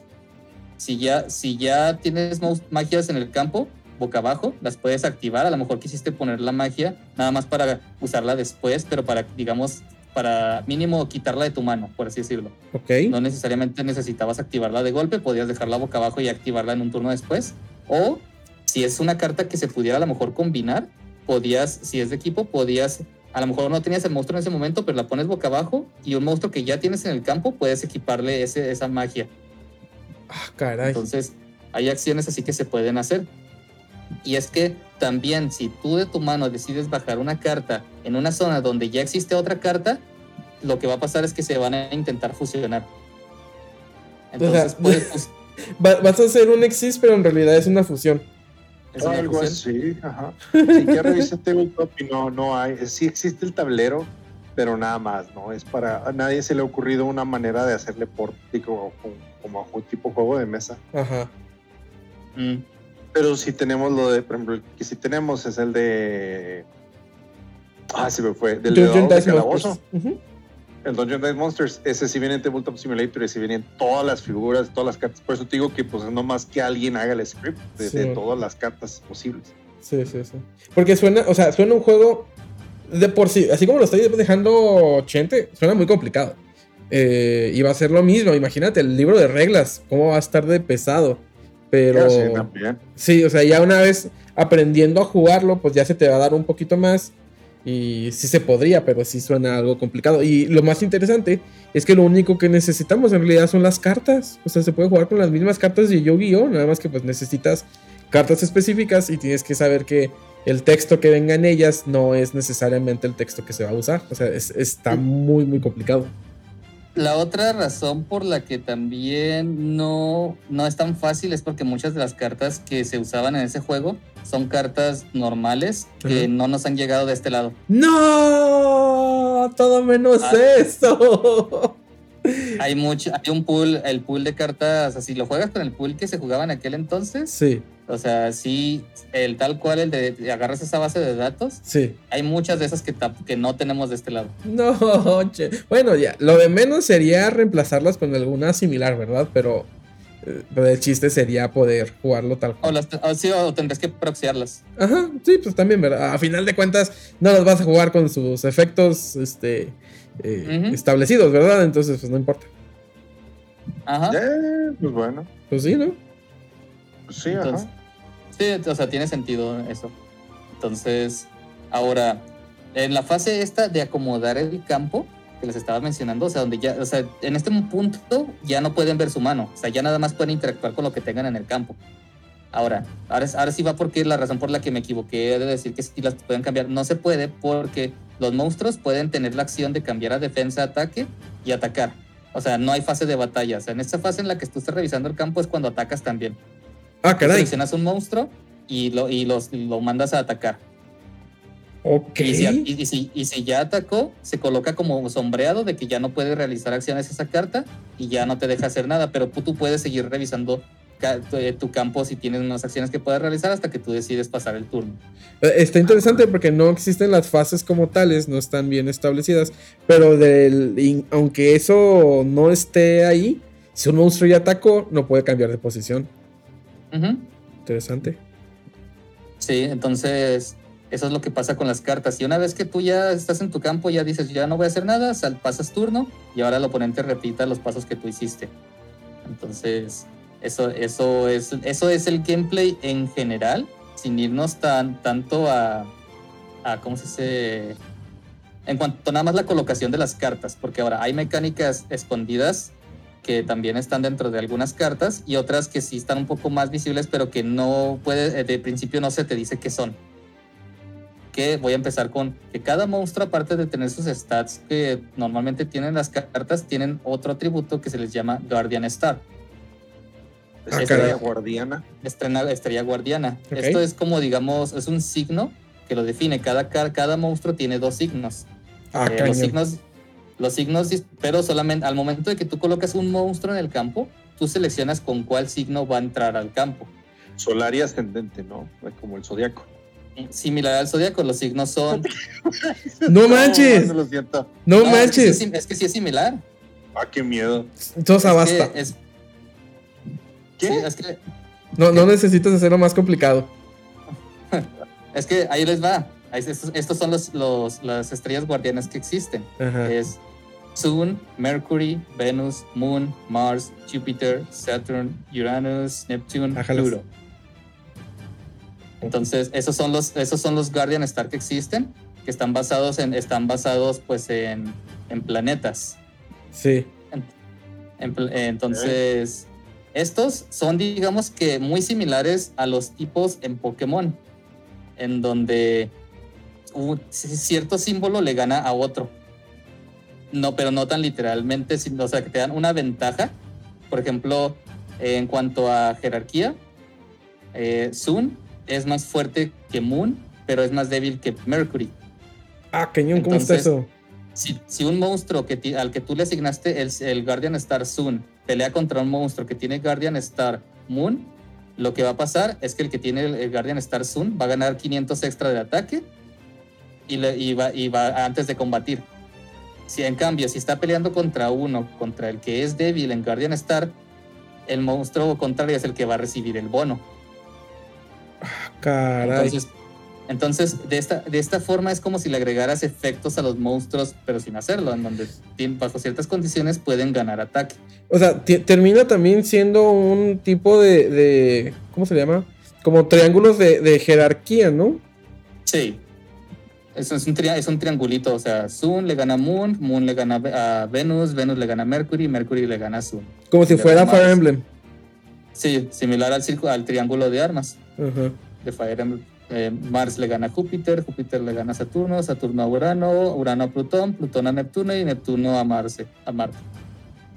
Entonces, eso, esos son los símbolos y son importantes para ganar a veces contra monstruos que parecen difíciles de tumbar bajo condiciones normales. Son monstruos sea, difíciles de tumbar. difíciles de tumbar. Y es que ahora voy a tomar un poquito de lo que va, lo que va a ser el- en cuanto al progreso de la historia, pero en cuanto tú empiezas, tú empiezas con puros monstruos cuyo ataque a lo mejor no pasa de los 500. A la madre. 500, 700 puntos, a lo mejor si te va bien tienes por ahí uno con 1000 de ataque y ay, tienes un monstruo fuerte si ese trae mil de, más de 1000 de ataque. O sea, te dan un- una baraja de estructura de esas de las de Duel Links también. Hazte cuenta. Porque aquí lo que, te, lo, que, lo que te pone a prueba el juego es que tienes que empe- empezar a encontrar combinaciones porque las fusiones generan monstruos con más ataque. Entonces, una forma muy fácil de hacerlo es a veces jugar y ver qué hace el oponente, ver cómo las fusiona, qué monstruos fusiona para ver si tú puedes hacer alguna similar o ver que como que cartas son compatibles porque como no tienes las mismas cartas, lo que tienes que fijarte es como que qué tipo de cartas está combinando. Entonces, eso es lo que tienes que hacer. Entonces, para, para que entiendan un poquito sobre las fusiones, voy a mencionar algunas, algunas de las más famosas dentro del juego, para que vean cómo se forman y más o menos como qué lógica sigue. Ok. Por ejemplo, del- unas de las más fuertes principalmente. Por ejemplo, está una que, la, que probablemente la conocen, la Caminaria Attack, que es un monstruo tipo trueno que es como un señor barbudo que está lanzando un rayo. Ah, ya, ya sé cuál. Sí, ya, ya. Tiene, La que se llegó a inflar Sí. con, con lo Thunder Dragon. sí, Sí, bueno, es a ver. Esa tiene un ataque de 1900 y defensa de 1400, muy buen ataque, que se forma, se forma si combinas un monstruo de tipo trueno con un spellcaster. Porque estás formando a un hechicero que lanza rayos, si lo ves de forma lógica, ¿no? Ajá. Pues sí, sí, tiene sentido. Entonces, esa es la forma de llegar a caminar y attack. Fo- a ense- enseñarle a un hechicero a usar los rayos de cierta forma, ¿no? El elemento del trueno. Ajá. Entonces, lo por ejemplo, otro, la, la, la calabaza, la de la Pumpkin of the, the King of the Ghost, la que usaba el Bones, Ok. Sí. la calabazota que tiene 1850 y 2000. Entonces, a- a- díganme ustedes, ¿qué características físicas le ven a ese monstruo? Planta Ajá. y Zombie. zombie. Exactamente, para combinar esto tendrían que combinar un monstruo de tipo zombie con una planta para llegar a ella. Oh, perdón, te interrumpí, Edgar. No, no, no. Eso planta zombie. Entonces, por ahí hay unas que tienen como que muy, muy lógico, pero ya después se empieza a perder un poquito conforme vamos llegando un poquito a fusiones más complicadas. Hay una muy interesante que se llama Ushi Oni. No sé si han oído hablar de ella. Ushi. Es como un, es como un tipo genio toro que está saliendo de una lámpara. Sí, sí, sí, sé cuál es. Tiene 2150 de ataque y 1950 de defensa. Es un monstruo muy, muy fuerte para el juego. Es uno de los monstruos más fuertes con el que puedes formar al principio del juego. Ese sí No, a mí no existe, me- ¿no? Sí, sí lo tenemos de este lado. Creo a que, mí no creo me que ya. para nada, güey. Así, absolutamente nada. Sí, yo, yo, yo sí lo identifico. Total, que este monstruo para crearlo hay que fusionar un pot o jarra, o sea, una- un monstruo que se vea que sea un pot ¿Qué? con un, con un spellcaster. O sea, como si fuera la lámpara y el genio. Ajá, correcto, correcto. Ok. Entonces, entonces está esa, esa fusión sota. Hay otras que son más lógicas, que a lo mejor ahí sí ya, ya, ya lo relaciono un poco más con el juego. Por ejemplo, el, el B-School Dragon, Ah, pero este. que con el Summon School y el Red Eyes Black Dragon. Pero nada más con ellos dos. O sea, no puedes usar un monstruo, demonio y un dragón. Sí, correcto. Hay unos que son súper específicos como ese, que solo se llega de esta forma. Así que chiste. Ah, eso es para decirles que hay específicos. Voy a mencionar nada más dos más para que para, para nada más terminar de dar esto, que es otra que es, es la, es la probablemente la favorita de muchos que han jugado esto, la Mystical Sand. Por ejemplo, a esa cómo le suena que se formaría. Right, o ese, pues un spellcaster y algo roca.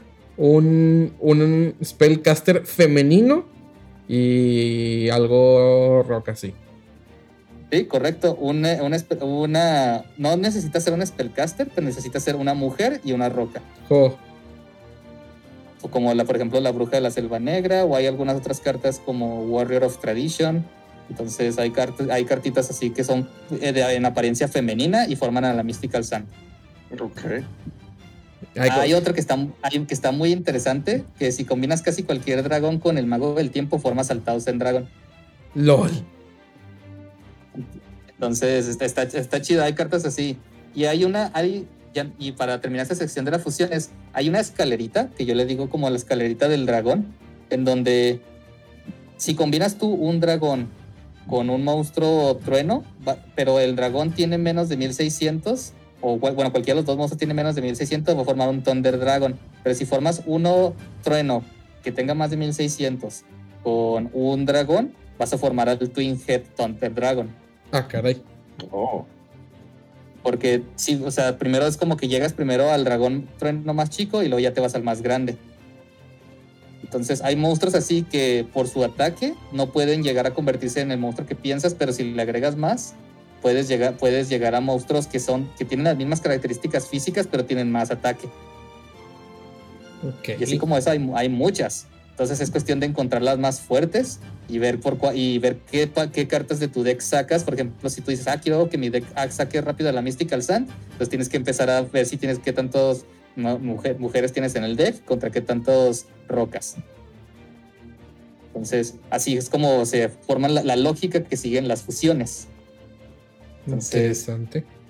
Sí, hay, y hay fusiones todavía más raras. Por ejemplo, si for- fusionas dos, hay, estas no las voy a decir porque la verdad es que sí están muy, muy largas y muy confusas, pero voy a dar un ejemplo. Por ejemplo, si combinas dos Dark Energy, dos Jammies, o sea, dos ca- cartas de campo Jammy, formas la carta de equipo ah, Dark Energy, Ok, que es una mano sosteniendo un.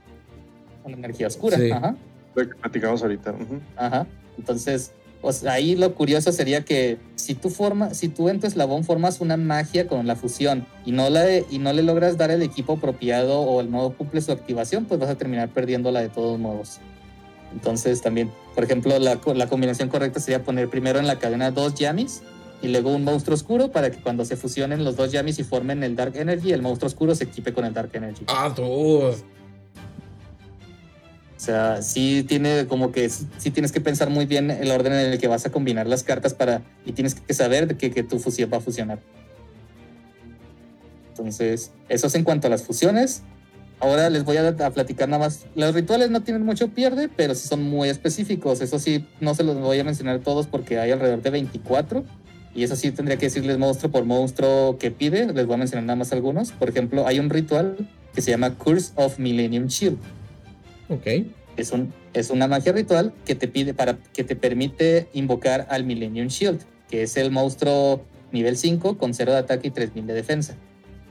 Ese monstruo se forma teniendo en el campo a Prevent Rat, One-Eyed Shield Dragon y Armored Rat. Ok. Está muy específico. Sí, tienes que tener esos tres monstruos en el campo, donde te falte uno, no, no, fue, no, funciona, no va a funcionar. Y otra cosa, que si no tienes la magia ritual en tu deck, pero sí tienes los monstruos, existe una forma de fusionar cartas para formar la carta ritual. No Por manches. ejemplo, por ejemplo, esa que acabo de mencionar, es, se forma si fusionas un Metal Morph con otro Metal Morph. Ay, formas, no. esa- formas ese ritual. Oye, ¿y cómo? o sea, neta, en su momento, ¿cómo lo lograron? ¿Cómo jugaron este juego? Ahorita, pues deben estar los. los este, todas las combinaciones sabidas y por haber en algún lado, ¿verdad? Pero de otra manera, ¿cómo? Edgar, Eh, existe este ah, dispositivo antiguo creado por los dioses antiguos en ese entonces Ajá. llamado guía, güey. A ver, un libro, era una revista gruesa, güey, en la que tenía exactamente todo lo que tenías que saber acerca del juego y esa es la manera en la que sabíamos cómo este, hacer todo eso. Habían guías así tanto de Yu-Gi-Oh! Para este me tocó ver una guía de esto. Hay, hay guías de Locarina, de Zelda, hay guías para Pokémon, para encontrar los Pokémon. Ya las había olvidado, o sea, sí, sí me acuerdo que las vendían, o sea, en, acá en Walmart, ¿verdad? Tienes tu sección de, videojuegos y al ladito de la sección de videojuegos estaban las guías y ahorita eso no existe, pero pues sí, sí, cierto. Exacto, exacto. Y para terminar esta sección de los rituales, les voy a decir uno un poquito más familiar, por ejemplo el Black Luster Ritual este, este, pues es, para invocar al Black Luster Soldier, que tiene 3000 de ataque y 2500 de defensa, un monstruote muy fuerte para ese juego, nivel 8, que te pide tener en el campo a Beaver Warrior, Gaia de Fierce Knight y Kuribo. LOL. Es que es además igual muy excesivo que necesites tres monstruos en el campo. Sí, deja tú, solo puedes poner uno por turno, entonces tienes que hacer que sobrevivan los tres ahí en el campo para poder activar el ritual. Exacto. Y pues también si te, si te da la, cosa de que no has sacar, logrado pues, farmear el Black Luster Ritual, lo puedes formar fusionando una Dark Energy con Dark Piercing Light. Ah, cañón, ok. O sea, e, eso como quiera te tira un poquito más de paro. Sí, por si no te ha salido la magia, pero ya tienes los monstruos, aunque te digo que sí, eran muy imprácticos, pero hazte cuenta que hacer esto en el juego era pues bien fregonzote porque se veía que se activaba el ritual y luego se veía como los monstruos se levantaban en un vórtice, así como tipo cayendo en una, en una, en la olla esa del ritual. Sí.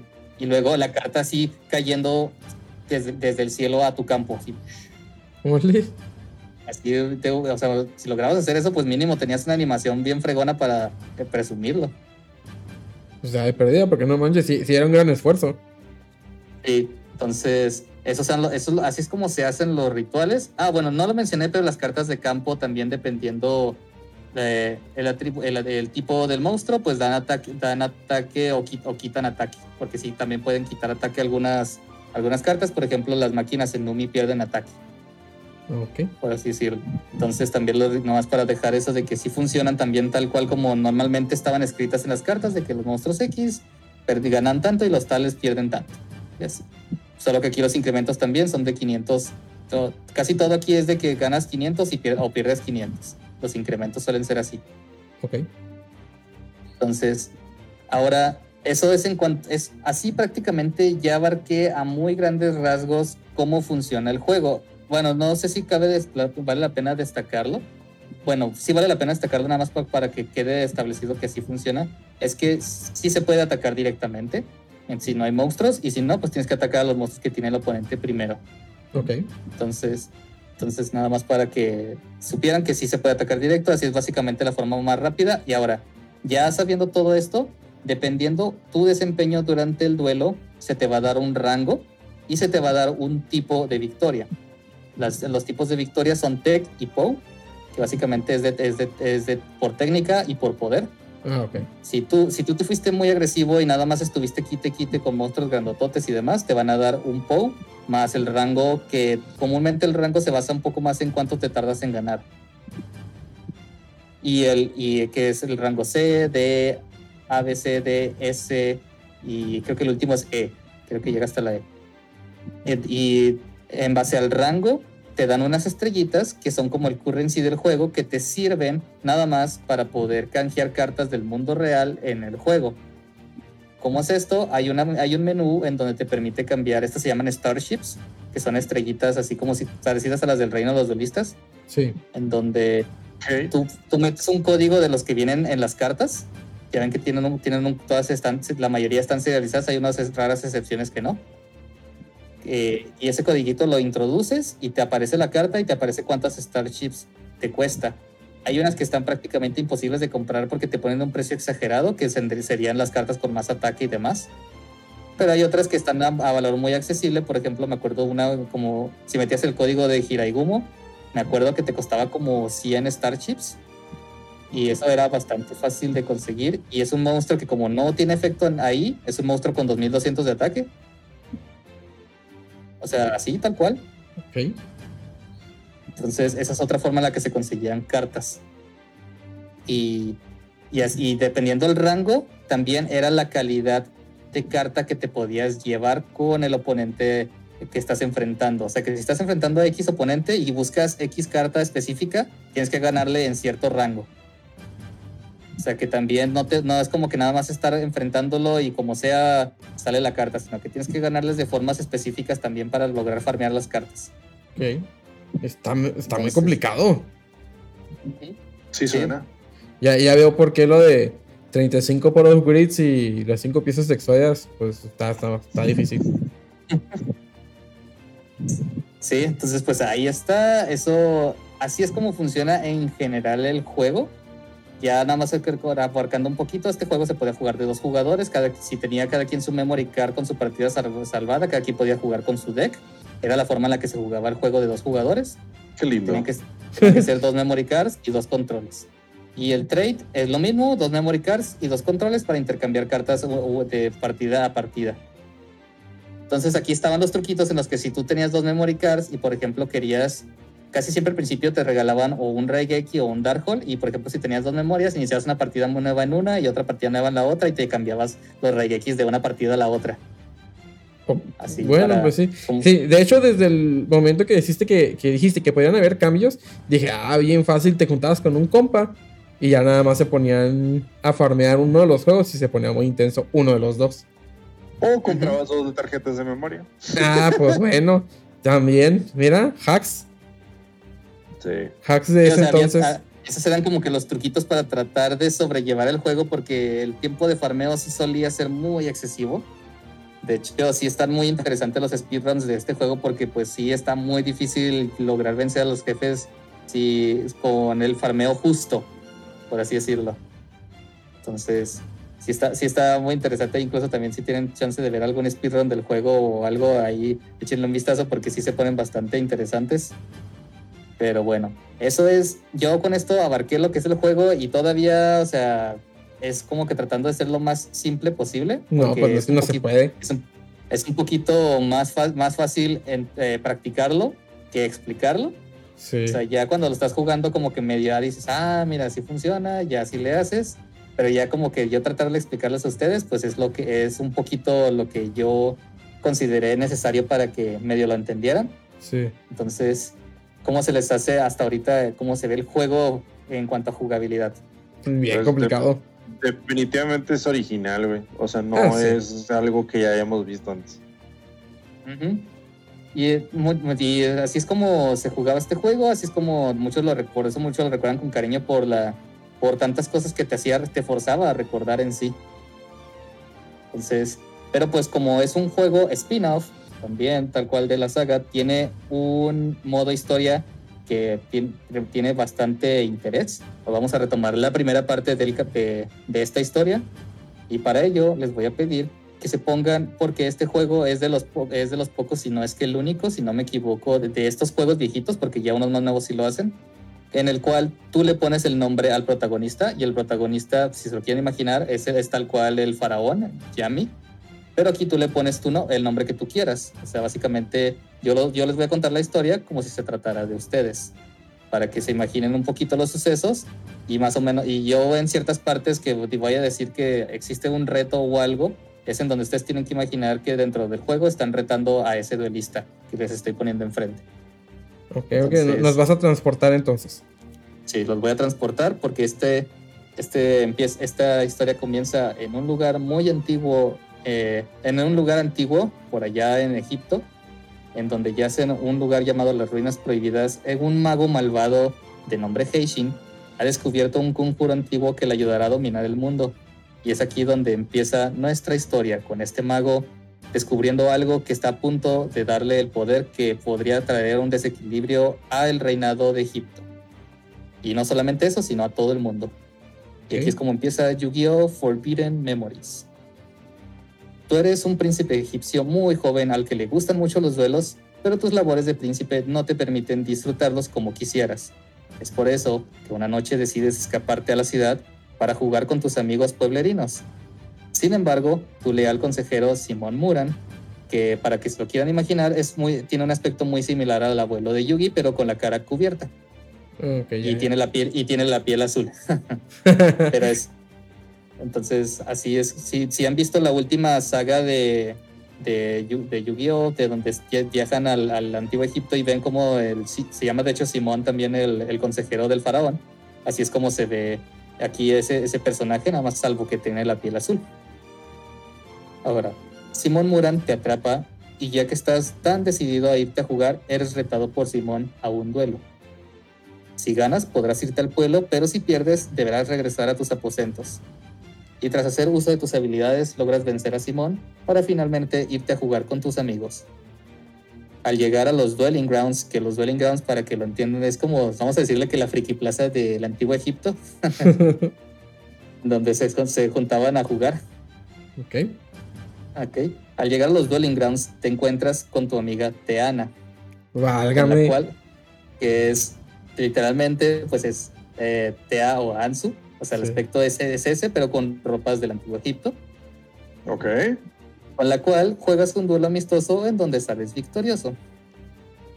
Tras esto, Teana menciona que hay un festival en la plaza del pueblo, y tú y, tú y tu amigo y tu amigo Yono se encuentra ahí. Yo no. Que, sí, que Yono, pues que viene de Yonoichi, que es Joy, Sí. para que se lo imaginen con ropa, con trapitos del antiguo Egipto. Por lo que deciden ir a ver el evento para reunirse con él. Ya en el festival encuentras a Yono, pero este está teniendo un duelo muy difícil contra un mago oscuro de nombre Seto. Ah, o sea, es un mago, un sacerdote oscuro, un, mago- un este. Porque dijiste mago oscuro en, y. en inglés lo manejan como, como mage. Ajá. Dark Mage, ok. Ah, Es un dark mage. Ok, ok. Entonces, Que sí, es, es- no sé si la traducción tal cual sea correcta, mago, sacerdote, hechicero. Me parece que es como Lanzador de conjuros. lanz- lanzador de conjuros. Sí, no, no sé exactamente cuál sea la palabra literal, pero eso es lo que pues, viene siendo el mage. ok. Ah, entonces, el de nombre es Seto. Yo no pierde y Seto simplemente dice: Supongo que desperdicié mi fuerza con tan insignificante insecto. Disculpa mis palabras, supongo que me entretuviste un poco. ¿Que no hay alguien que sea digno de enfrentarme? Seto te voltea a ver y luego, oye tú, te ves interesante, espero seas mejor que esta basura, ¿aceptas mi desafío? Válgame. Tras estas palabras decides aceptar para recuperar el honor de Yono. Sin embargo, un hechicero eh, ajeno se acerca a Seto en ese momento. Maestro Seto, Lord Heishin lo busca. Seto responde, supongo que nuestro duelo tendrá que ser pospuesto, te buscaré más tarde. Mientras tanto, en un lugar cerca de la plaza conocido como el Santuario Oscuro, unos hechiceros discuten. El maestro Heishin tiene mucha fe en las capacidades de Seto a pesar de que no es más que un simple mocoso. Ya hemos esperado lo suficiente, es hora de actuar, el maestro Heishin aguarda. Esto está pasando en un lugar ajeno, simplemente eh, se, lo- se los estoy relatando porque tiene que ver con un suceso que veremos después. Ok. Tras esto, decides irte con Teana Yono para jugar algunos duelos. Yono siente impotencia y para tranquilizarlo decides jugar un duelo con él. Logras vencer a Yono y este te dedica unas palabras. Eres muy fuerte, algún día seré tan fuerte como tú y podré, pondré a Seto en su lugar. Pero por ahora hazme un favor y patealo por mí. Tras estas palabras, una multitud entra al lugar donde te encuentras. Son Seto y sus hechiceros guardaespaldas. Seto habla. Espero seas capaz de entretenerme y no me decepciones. Tras una encarnizada batalla, logras vencer a Seto. Y este responde: No puedo creer que perdí. Espera un momento. ¿Acaso eres.? Ya veo. Interesante. Supongo que nuestros caminos se volverán a cruzar. Hasta entonces. Tras vencer a Seto, Yono y Teana te felicitan por tu espléndida victoria y decides quedarte a jugar un rato más con ellos. Pasa el tiempo y decides que es hora de volver al palacio a descansar. En la entrada del palacio, Simón Muran te, estaba esperando. Espero te hayas divertido. Ahora ve a tu habitación. Tras irte a tu habitación, Simón, Simón murmura. A veces pienso que este niño solo lo hace para molestarme. Y alguien interrumpe a Simón. Maestro Simón, estamos bajo ataque. El maestro Heishin y su grupo están usando magia muy extraña y no podemos hacer nada contra ellos. El palacio colapsa y Simón se apura para poder confrontar a Heishin. Y Heishin dice, vaya, vaya, nos volvemos a ver, Simón. Y por si no habían, no les había comentado, Heishin tiene el aspecto como ¿Han visto más o menos como a Jafar de Aladdin? Ajá. Háganse cuenta que se vea así como una persona alargada, con barba así alargada también, y la piel como tu- con un tono gris y unas capuchas moradas, así como de un hechicero muy, impo- muy imponente. Apenas te iba a preguntar porque, o sea, la mayoría de los personajes son personajes que sí podemos identificar, conocer, pero siempre que dices Henshin, así como que, ¿a, qué- pues, ¿a quién me imagino, verdad? Como que, ¿qué veo? Entonces Ujú. ya, ya, ya con eso tengo una idea. Sí, más o menos así se ve. Es el personaje, es el principal antagonista del juego, por así decirlo. Entonces, Heishin en este momento está atacando el palacio donde están ustedes. Entonces, continúa. Heishin, ¿qué haces aquí? Heishin responde, vine a reclamar mi trono. Ahora poseo el poder de la oscuridad, no hay quien me detenga. Simón se pregunta, ¿el poder de la oscuridad? O sea que... Y Heishin le responde, así es, he descubierto el poder que yacía en las ruinas prohibidas. Ahora el reino es mío. Y, y a todo esto Heishin saca el cetro del milenio y se dispone a lanzar un ataque oscuro contra el palacio. Mientras tanto, en tu habitación alcanzas a sentir un temblor y una sirvienta viene corriendo para ayudarte a huir. Sin embargo, son detenidos por nada más y nada menos que Seto. Te dije que nos volveríamos a encontrar. Ahora ni pienses en huir o acabaré con la vida de tu vasalla. Entrégame el artículo del milenio y le perdonaré la vida al rey y la reina. Ahora dime, ¿dónde está? Te niegas a compartir cualquier información con Seto y tras esto un moribundo Simón Muran se te acerca. Príncipe, aquí está el rompecabezas del milenio. Tómelo y escape, yo lo distraeré, no mire atrás. Tras escuchar estas palabras, decides valorar el sacrificio de Simón e intentas huir del lugar. Sin embargo, frente a ti aparece el mago oscuro Heishin. Has hecho bien al retenerlos aquí, Seto. Ahora yo me haré cargo. Dame ese rompecabezas, niño, y prometo no hacerte daño. Aún sabiendo lo formidable y poderoso que es Heishin, decides retarle a un duelo. Heishin se ríe y acepta el desafío. La arena de combate se tiñe de un tono oscuro y los monstruos de Heishin atacan sin piedad. Ahora, para ponerles un poco más de contexto, cada duelo que enfrentan, eso, eso, eh, hay muchos duelos obligatorios que si pierden, les manda directamente la pantalla de Game Over. Entonces tienen que, y tienen que reiniciar desde el último punto donde guardaron. Y ahí va a haber ocasiones en las que no van a poder, digamos, guardar hasta que no pasen cierta cantidad de duelos. Entonces sí es, suele ser difícil llevar al hilo las batallas si no tienen una buena noción de cómo se juega el juego. Dude, con todo O sea, lo que mucho, nos... ens- mucho ensayo y error entonces. Sí. Ajá, entonces, pues, por ejemplo, si ahorita, por ejemplo, estoy hablándoles de que está, está Heishin frente a ustedes, pero curioso, ahora pues, voy, a, cont- voy a continuar con la historia para decirles el siguiente dato. Am, Heishin se ríe, ah, perdón, eso ya lo leí. No eres capaz de hacer nada contra él y pierdes el duelo. Era demasiado para ti. Esta ocasión es la única de todo el juego en donde ustedes para avanzar en la historia tienen que perder. Ah, No caray. Porque Heishin, ustedes ya ven que les había comentado que tenían puros monstruos sin- que tienen 500 de ataque y básicamente la, o 700 o si les va bien tienen alguno por ahí con 1000 y Sí. que su única forma de ganar es formando monstruos fuertes, pues Heishin les baja así, empieza y les baja un Meteor, Meteor Black Dragon ahí directamente al campo. Ah, señor, pues luego, ¿cómo, ¿cómo esperas que se pueda ganar ese primer juego? De a fuercitas tenías que perderlo. Eh, Sí, prácticamente. O sea, de que había posibilidades de que medio te saliera una mano apropiada como para tumbarle los puntos de vida antes de que él te baje algo más fuerte. Pero pues él te puede, y incluso, no me acuerdo, y te puede bajar incluso un Blue Eyes, así tal cual, Oh, y pegarte. Y tú defendiéndote nada más así hasta que pierdes. Entonces, prácticamente estás obligado. Y lo que pasa sistemáticamente, si ganas este duelo, Heishin simplemente te menciona una oración como de que no estaba jugando en serio y te reta una y otra vez hasta que pierdes. no manches, pero igual, ¿y cómo le vas a ganar? O sea, en este combate tienes que perder para avanzar en la historia. Sí. Sí, si no Entonces- llegas a un, loop infinito. Ajá, es- pero sí, pero es interesante que te dejen como que por lo menos ganarle y que te permita como que farmear cartas en ese momento. Oh. Si, te- se- si es que eres capaz, ¿verdad? De aguantar el ritmo de Heishin, porque sí es bien, bien, bien difícil. Sí. Pero bueno. Heishin se ríe y exclama: Fue divertido, ahora tomaré mi premio. Y antes de arrebatarte el rompecabezas, Simón lo detiene por la espalda con lo que le quedan de fuerzas. Mi príncipe, no se lo entregue, destrúyalo. Tras esto, y sin tutorear, Arrojas con todas tus fuerzas el rompecabezas del milenio al suelo y este se rompe en varias piezas. Todo se torna oscuro y después de un tiempo despiertas en un lugar extraño, lleno de corredores y escaleras misteriosas sin sentido de la lógica. De repente, Simón aparece frente a ti. Lamento lo que sucedió, mi príncipe, pero no había ninguna otra forma de evitar que el poder del rompecabezas cayera en manos de Heishin. En este momento nos encontramos dentro del rompecabezas, o mejor dicho, tu alma está atrapada aquí. Lo siento, príncipe, pero tendrás que esperar a que alguien arme el rompecabezas y reúna nuevamente los fragmentos de tu alma con ello. Tras esto, Simón desaparece y ahora tu alma deberá descansar hasta que llegue el día en el que el elegido reconstruirá el rompecabezas del milenio. Ok. Y, es, y eso es la primera parte de la historia de Yu-Gi-Oh! The Forbidden Memories. Dude.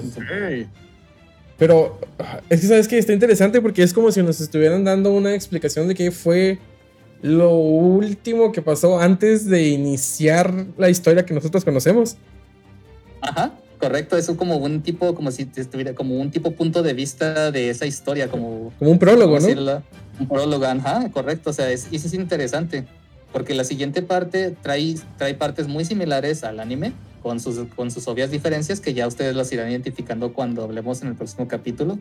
Y aquí pues está bastante interesante que es un juego, la verdad es que los duelos de campaña, del modo campaña son, suelen ser muy difíciles de esquivar porque cuando llegas a un punto y luego tú dices, ah, qué bien, voy a ir a guardarlo, pero nada, que se te aparece otro personaje enfrente y te reta un duelo y tú estás así como que, ah, saqué una carta muy buena, pero si pierdo la voy a perder porque no se guarda.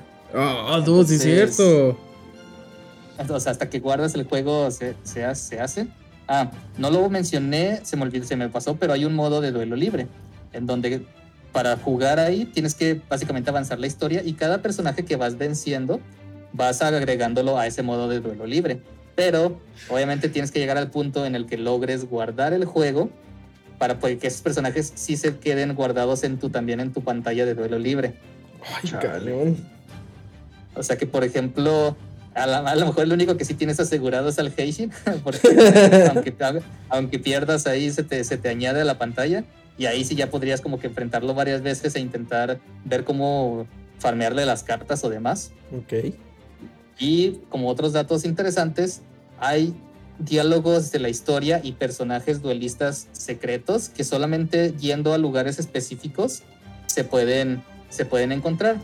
Eh, dentro del modo historia hay un mapita chiquito en donde tú te mueves a como que en diferentes lugares, a la plaza, a los dwelling grounds, ya ven que les mencioné lugares como que clave. Sí. Todos estos, todos estos son como que lugares a los que te desplazas nada más mediante un menú, no, no caminas físicamente ni nada, nada más llegas a un menú y ahí cuando entras a, ahí al lugar que señalaste, aparecen los diálogos apropiados de la historia o las acciones que puedes tomar en dicho lugar. Entonces, así es como progresa la historia, pero si visitas ciertos lugares en cierto orden, puedes descubrir detalles extra de la historia.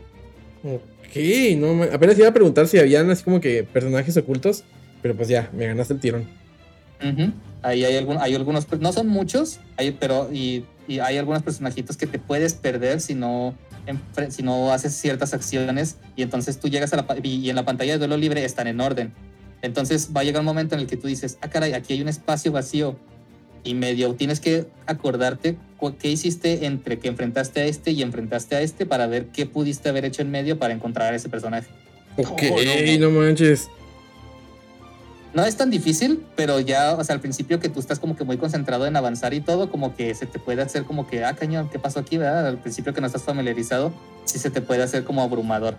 Eso. Pensar, eh, Eso. entonces- y pues, básicamente eso es la introducción al gameplay de Forbidden Memories y a la historia. En el próximo capítulo, pues vamos a ver ahora sí, vamos a terminar la historia y vamos a dar unos cuantos detalles extra ya, refer- ya cuando ya hayamos tom- retomado bien todos los personajes que aparecen ahí y otra que otra, una que otra curiosidad. ¿Cómo se les hizo? Dude, es que, Bastante chido. mira, está súper complicado, así súper, súper complicado, pero al mismo tiempo se me hace interesante y sobre todo la historia, o sea, el lore, la historia y lo que nos está trayendo el juego, al menos por ese lado, sí se me hace muy chido. Sí, es, igual la gente que nos está escuchando, ahí cuéntenos ahí en los comentarios en, la, en el canal apropiado donde lo estén escuchando, si lo están viendo en YouTube, si nos están escuchando en Discord también, ahí déjenos cuáles son sus momentos favoritos o cuáles son sus cartas favoritas para recordar, recordar un poquito esta nostalgia. Pero Sí. bueno, ¿qué es lo que sigue, Sosa? Siguen las Shadow News. No, maldito, yo ya quiero la segunda parte. Pues bueno, Sosa, como todo fin de semana, ¿tenemos noticias? Sí, sí, sí, tenemos noticias. Sí, ay, a ver, a ver qué tenemos. Bueno, bien, empezamos como siempre en Japón, la Tierra del Sol naciente. Eh, se nos eh, mostraron spoilers de la siguiente expansión nucleica que le sigue a Power of the Elements, que estamos hablando de Darkwing Blast. Ok. Nos pusieron eh, la, un pequeña continuación de acerca de la historia o el, el lore del Fallen of Albas y la ¿Más? iglesia. y Todo ese desmadre, sí. No manches. Ahora tenemos una que es Red Cartesia, que ahí es básicamente, eh, parece que es una iglesia, pero oscura, que ya está corrompida, una cosa así, corrupto, sí, no estoy segura. Y tenemos el, este, un par de magias, una que sale también el Final of Albas y también una magia continua, no me acuerdo exactamente qué es lo que hacen. Ah, a través de este, y esto se nos anunció a través de una transmisión. Eh, bueno, lo siguiente, tuvimos un soporte Predation Princess, una nueva magia ritual, un nuevo monstruo ritual, que la neta se me hizo bastante chido. Sí, está interesante. Sí, está muy interesante. Ahora sí, puede que valga la pena la baraja. Igual le revisamos cuando salga Darkwing Blast. Tú debes estar bien feliz porque anunciaron soporte ninja. Sí. Sí, no, no, está, no está tan mal. Y también un par de cartitas Splite, porque pues salieron pues en, el- en la- su primera expansión, tuvieron pues, bastante poder allá en OCG, eh, pero pues siempre tienen esta tendencia, ¿no? De que te sacan un arquetipo y luego le completan un poquito más en la siguiente caja. Pues bueno, aquí está. Pero lo interesante es que al parecer el Splite también es parte de la historia del Fallen of Albas Válgame. hay una, hay una mochila o hay un detalle en una carta de los Splite, creo que es un Link 2, Ajá. que se parece a la mochila que trae la Tri Brigade Kit o la Spring Ants Kit, no me acuerdo, una de las dos, pero es Kit. Sí. Entonces ahí dicen que por ahí va la cosa y que por ahí se va a aparecer. Entonces siento que estamos llegando al final de la serie de, de cajas. entonces por lo mismo ya estamos por llegar al final eh, de la historia. De esta Y, historia, pues, sí, se va a armar un desmadre al final. ajá. Ok, interesante. Sí. Y eso es todo lo que tenemos por ahora en OCG. Ahora nos cruzamos a este lado del charco, en TCG. Eh, se nos revelaron spoilers de los primeros spoilers a través de los premios de carta gigante, de los eventos que vamos a tener a futuro. Eso en un momento lo platicamos, pero eh, pues si tenemos Tactical Masters, ya vimos los nombres oficiales de ¿Qué las cartas? eh, de los tres arquetipos de Tactical Masters. ok. Y pues bueno, son los siguientes. El Labyrinth se quedó tal cual. Ah, Labyrinth, ese no hay ningún cambio. Qué bueno. El Mr. Rune cambió, ahora se llama Runic, Ronic.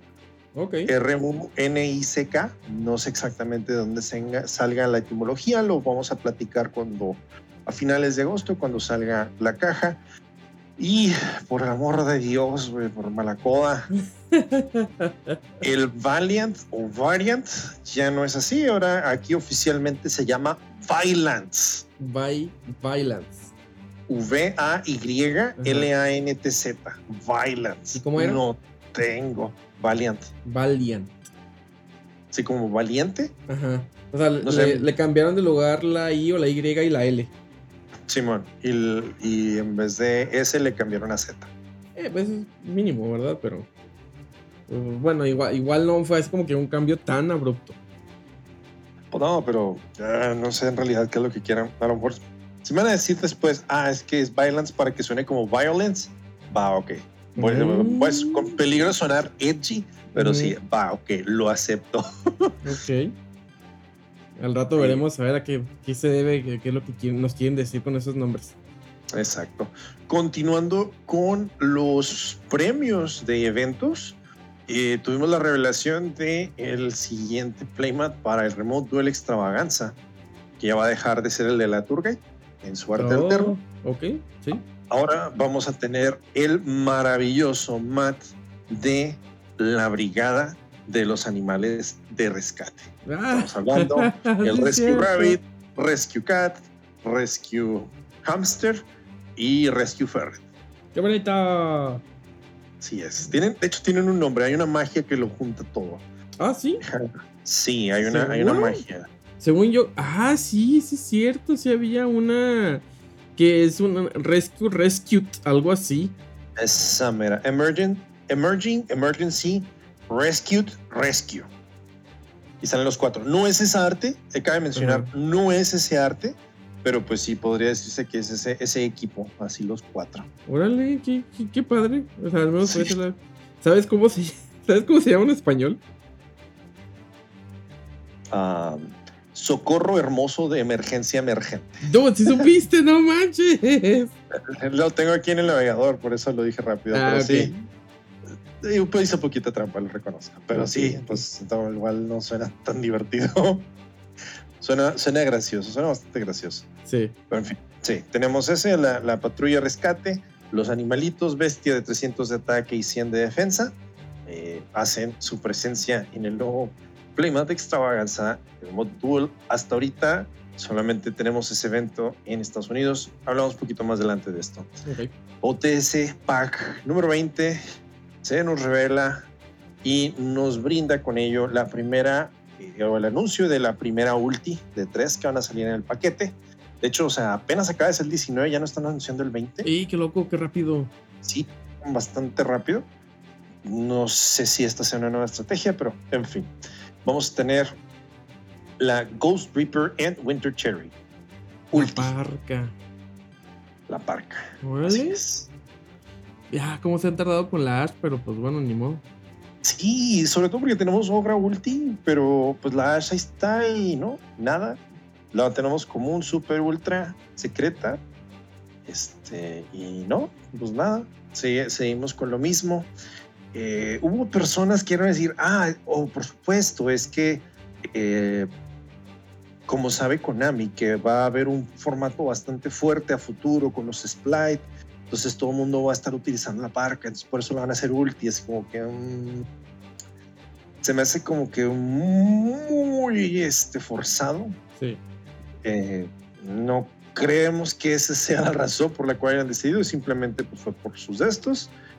Y pues qué bueno que vamos a tener. Si es que esto llega a ser una- alguna cierta, algún cierto patrón, entonces quiere decir que dentro de unos años vamos a tener otra, otra Ghost Girl, como uno- dentro de unos tres años, chance, y tenemos ya por fin este, la, la Ash, que de hecho la parca salió primero que la Ash, ¿verdad? Sí, me, me parece sí. Eh, podríamos a lo mejor por ahí pensar que la que sigue es la Ash. Quién sabe, igual ¿Quién ya sabe? sabemos que misteriosos son los caminos del señor. Maldita sea contigo. Eh, eh, otra cosa a mencionar, ya cambiando un poquito de tema, ya es que eh, pues eh, estamos por tener lo que es el Legendary Duel Season 3. Ahora dentro de dos semanas creo que vamos, a- vamos Sí, a tenerlo. ya, ya este mes. Este mes Sí. Eh, habíamos tenido este producto con a veces tres, otras veces cuatro dados temáticos y pues muy bonitos todos. Eh, en este caso se nos anunció que vamos a tener cinco, Ok. que va a ser el de la H del héroe, Sí. la, el círculo de magia oscura, el Elemental Hero Neos, el Jung Synchron Sí. y creo que en Europa habían anunciado que vamos a tener el mago oscuro, o sea, la cara del mago oscuro. Ah, sí, para Europa es exclusivo de unas tiendas y acá se supone que es normalito. Ok. Bueno, nos van a agregar un chase, el cual ya vimos, tuvimos unos cuantos spoilers de las cajas. El sexto dado y el chase es la maga oscura. Oh, dude, ¿siempre sí? Sí, siempre sí. Sí, ya, ya Eh. habíamos, ya habíamos escuchado de esto, habíamos, me tocó ver la información en la wiki. Ya grabamos ese episodio y en, el episodio lo comentamos que estabas como que como rumores, pero pues ya ahorita lo podemos confirmar porque ya, ya hay fotos, ya hay evidencia. Exactamente. Sí. Bueno, por último, de mi parte, eh, tenemos anunciada la próxima Lost Art, que a sorpresa, yo creo que esto no va a ser sorpresa únicamente mía. Eh, sorpresa de, a lo mejor de muchos, es la Ciberángel Benten. No yo ni sabía que tenía censura, ¿eh? Sí, tiene dos cosas muy, muy censuradas, pero... Yo no sabía que tenía censurada, ajá. ¡Wow! ¡Wow! Esas son buenas noticias. Sí. O sea, es una muy buena carta para empezar. Así, para empezar, es una muy buena carta. Y Sí, es una carta que vamos a, vamos a verle uso. Sí, y qué bueno también ver que por fin están soltando estas cartas que la censura es pues más este, dirigida a su físico. Sí, que Mm. no tiene mucho sentido, la verdad, pero qué bueno, qué bueno ya empezar a ver este tipo de, de cartas que las vayan soltando de poco a poco. Sí, la neta sí. Eh, ojalá y que ya poco a poco tengamos pues liberado el pool. Ah, pues ya tenemos las harpies, entonces en realidad es como que cartas censuradas por su físico, siento que ya no quedan tantas, al menos que puedan destacar. Sí, o sea, sí deben de haber montones todavía, Sí. pero yo creo que las el- Harpies el- eran... O Dian Keto, por ejemplo. Ay, dude, no. Pero, cállate, pero cállate, que la boca se te haga Este, chicharrón. Dian Keto, por ejemplo, pero de todas maneras, o sea, al menos, pues, o sea, las Harpies igual era un arquetipo completo y pues se jugaba la baraja, ¿no? O sea, hay Sí. gente que le gusta las Harpies. Sí, sí. Eh, la Venten eh, se va a utilizar porque pues la retro todavía vemos ahí juego. O, to- todavía, todavía vemos que tiene juego. Pero no creo ahorita que haya otra cosa ahí con relevancia y que un monstruo con relevancia o una carta que tenga relevancia y que tenga censura por su físico, no, al menos ahorita no se me ocurre. Yo creo que Igual sí deben de haber. O sea, sí deben de haber un par. Al rato nos, nos damos cuenta porque son muchas las que tienen esta censura. Y te digo, a lo mejor ahorita no, no lo tenemos así como que tan, tan en la mente, pero ya estoy seguro que sí de haber de perdida otro par. De perdida. Ay. Y pues sí, en fin, eso es todo lo que tenemos del mundo físico. Una semana más sin productos que no son cartas. Y- Tan padre que está esa sección.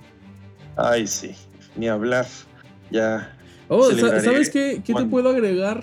Que a lo mejor y no, no mencionamos reciente en productos que no son cartas. ¿Qué? Hace no mucho se lanzó un nuevo Funko de Yu-Gi-Oh! exclusivo de GameStop, si no me equivoco. Que es el, el Blue Eyes, pero es el, el- la versión caricatura. Esta ya la teníamos, así como tal ya la teníamos, nada más que en esta versión está todo plateado, sí, en su totalidad es plateado y viene con una playera. Ok. Entonces tiene Ahora- ya una semanita de ese que, que había salido y no lo habíamos incluido la, la semana pasada. Entonces ahí está algo en, en la sección de productos que no son cartas. Ok, qué bueno que lo agregaste. Muchas gracias, Dios. Mi corazoncito te lo agradece. Mi cartera no, pero bueno. Eso sí es cierto. Eso es totalmente cierto. Sí, ya, ya viene un camino. Pero en fin, bueno, suficiente del mundo físico. ¿Qué tenemos en el mundo digital, Edgar? Pues bueno, empezamos primerísimo con Duel Links, donde nuestro evento en curso es el Turbo Duel Grand Prix, que si recordamos bien es el evento donde se localiza en el mundo de ah, 5Ds y vas a estar este, teniendo due- turboduelos sobre de cualquiera una de las diferentes motos que te dan diferentes skills. Este, súper recomendable que estén jugando sus cuatro dolitas, dolitos al día porque les dan gemas y les dan también orbes para cambiar con el cambia cartas. Entonces, súper, súper recomendado. Tenemos también un par de eventos pasivos en curso, lo que viene siendo las misiones bingo de la guía, que también siempre ayudan mucho consiguiendo ítems, ah, gemas, así como cartas. Y tenemos eh, la fortuna de, o ¿cómo llamarla esto? Que es, mm, es de Carly. Es cuando te lee tu futuro. Supongo que Sí, te, es... te lee tu fortuna. Sí, te, te lee la fortuna. Entonces ya estaremos cada uno de los días compartiendo cuál, cuál es nuestra fortuna del día en, en Twitter para que ahí nos, nos comenten ustedes cuál es su fortuna. No tenemos por el momento ningún duelista errante y tenemos aparte un- unos cuantos accesorios agregados a la tienda que son de la, de la Rose Dragon junto con otros pequeños diseños ya sean de, de playmats y sleeves. Entonces tenemos eso nuevo agregado. Tenemos también algunos más de esos mismos productos en, en promoción, así como uh, todas las estructuras, o me parece que solamente la más reciente no, pero todas las demás están en promoción. Por si les hace falta alguna de ellas, es el momento para comprarlas, eh, porque salen un poquito más baratas. Entonces todo eso es por parte de Duel Links. Pasamos a Master Duel, donde tenemos ya eh, anunciado un nuevo Selection Pack que viene siendo Wandering Travelers. Los dos arquetipos principales en este, en este nuevo Selection Pack vienen siendo lo Adventurer y lo Fluwanderees. Entonces sí, por fin ya voy a poder jugar Fluwanderees en, en Master Duel. A seguir dándole lata a todo el mundo. Y eh, sí, junto con eso también tenemos una nueva actualización a la lista de cartas prohibidas ilimitadas de, de Master Duel. Algo muy curioso porque solamente se están agregando dos cartas a la sección de semi-limitadas que son el Right of Aramesir y la Water Enchantress of the Temple. Entonces ambos van así en salida van a estar ya semi-limitados. Muy curioso, yo quiero creer que pues no quieren que ese motor se spamie en todos lados y que se vaya a salir de control. Entonces, muy interesante esa manera como primero fueron golpeados en Master Duel antes que, que, en el TCG. Oye, sí, eso es cierto. Y también te iba a decir muy a las Duel Links, ¿no? Por ejemplo, ¿Sí?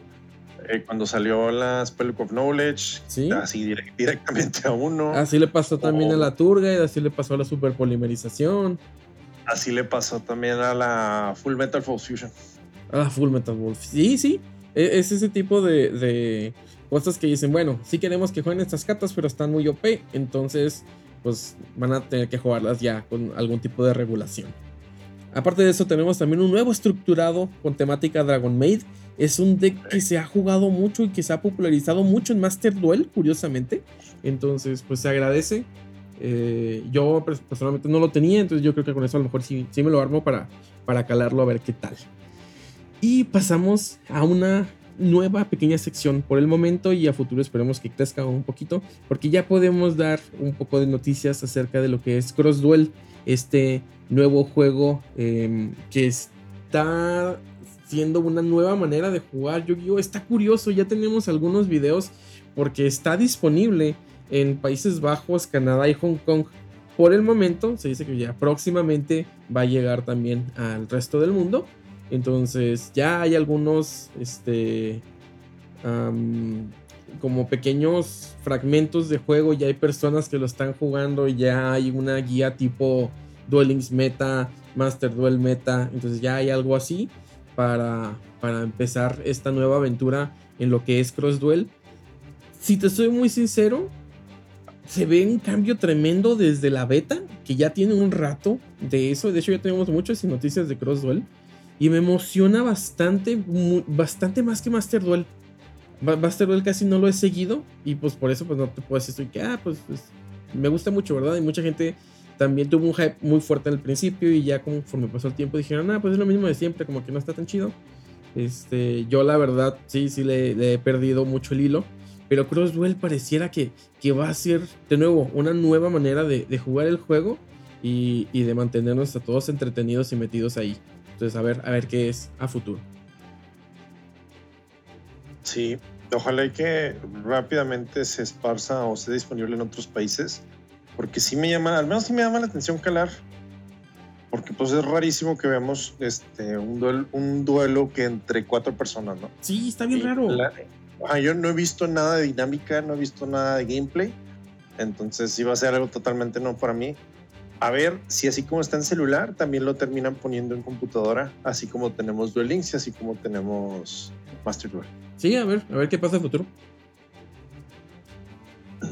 y bro, eh, por ahora pues no tenemos a Vicente, pero es hora de hablar de los eventos del mundo real, de ver, de ver qué, de verdad, de veritas, de veritas, de veritas 100% real, no fake. Eh, así mero.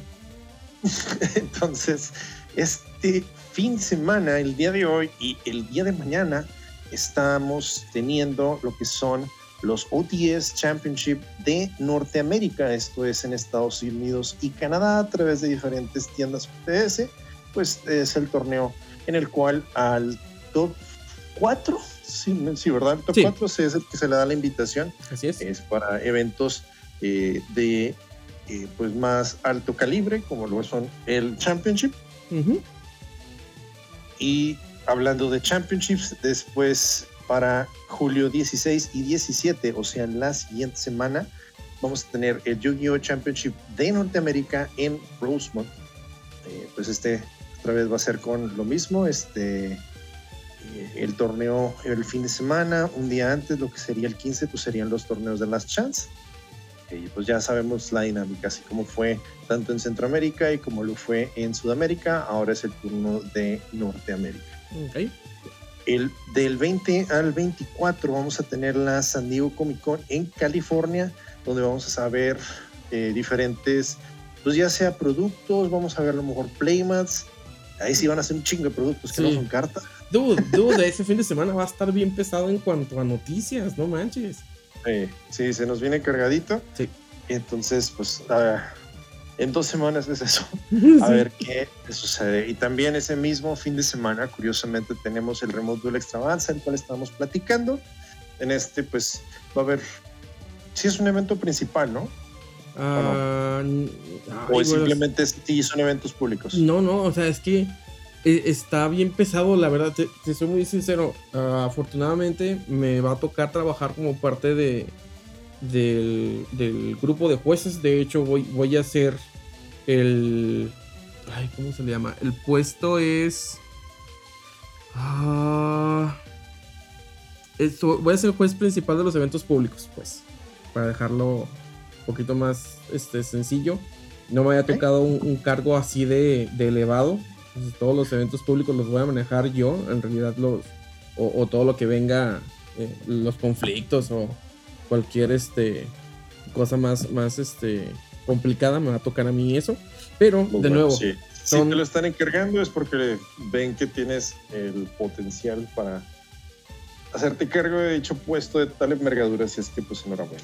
Sí, sí, de hecho estoy muy feliz por lo mismo, pero también ya vi que va a estar bien pesado porque te- vamos a tener un chorro de eventos públicos, vamos a tener también eventos principales que, pues, el que es de TCG, vamos a tener evento principal de, de me parece, de Duel Links y evento principal también de Speed Duel. Ah, así. Ajá, así como vamos a tener cartas gigantes para el evento para de TCG y de Speed Duel. Entonces, no, no, no. O sea, eventos. Uf, uf, uf. Eh, si hace rato decíamos que, que el Championship era una feria, esto es lo que le sigue. De, Sí, bueno. eh, de manera remota. Ok. Sí, este, y de hecho, pues coincide con el fin de semana de la, de la San Diego Comic Con.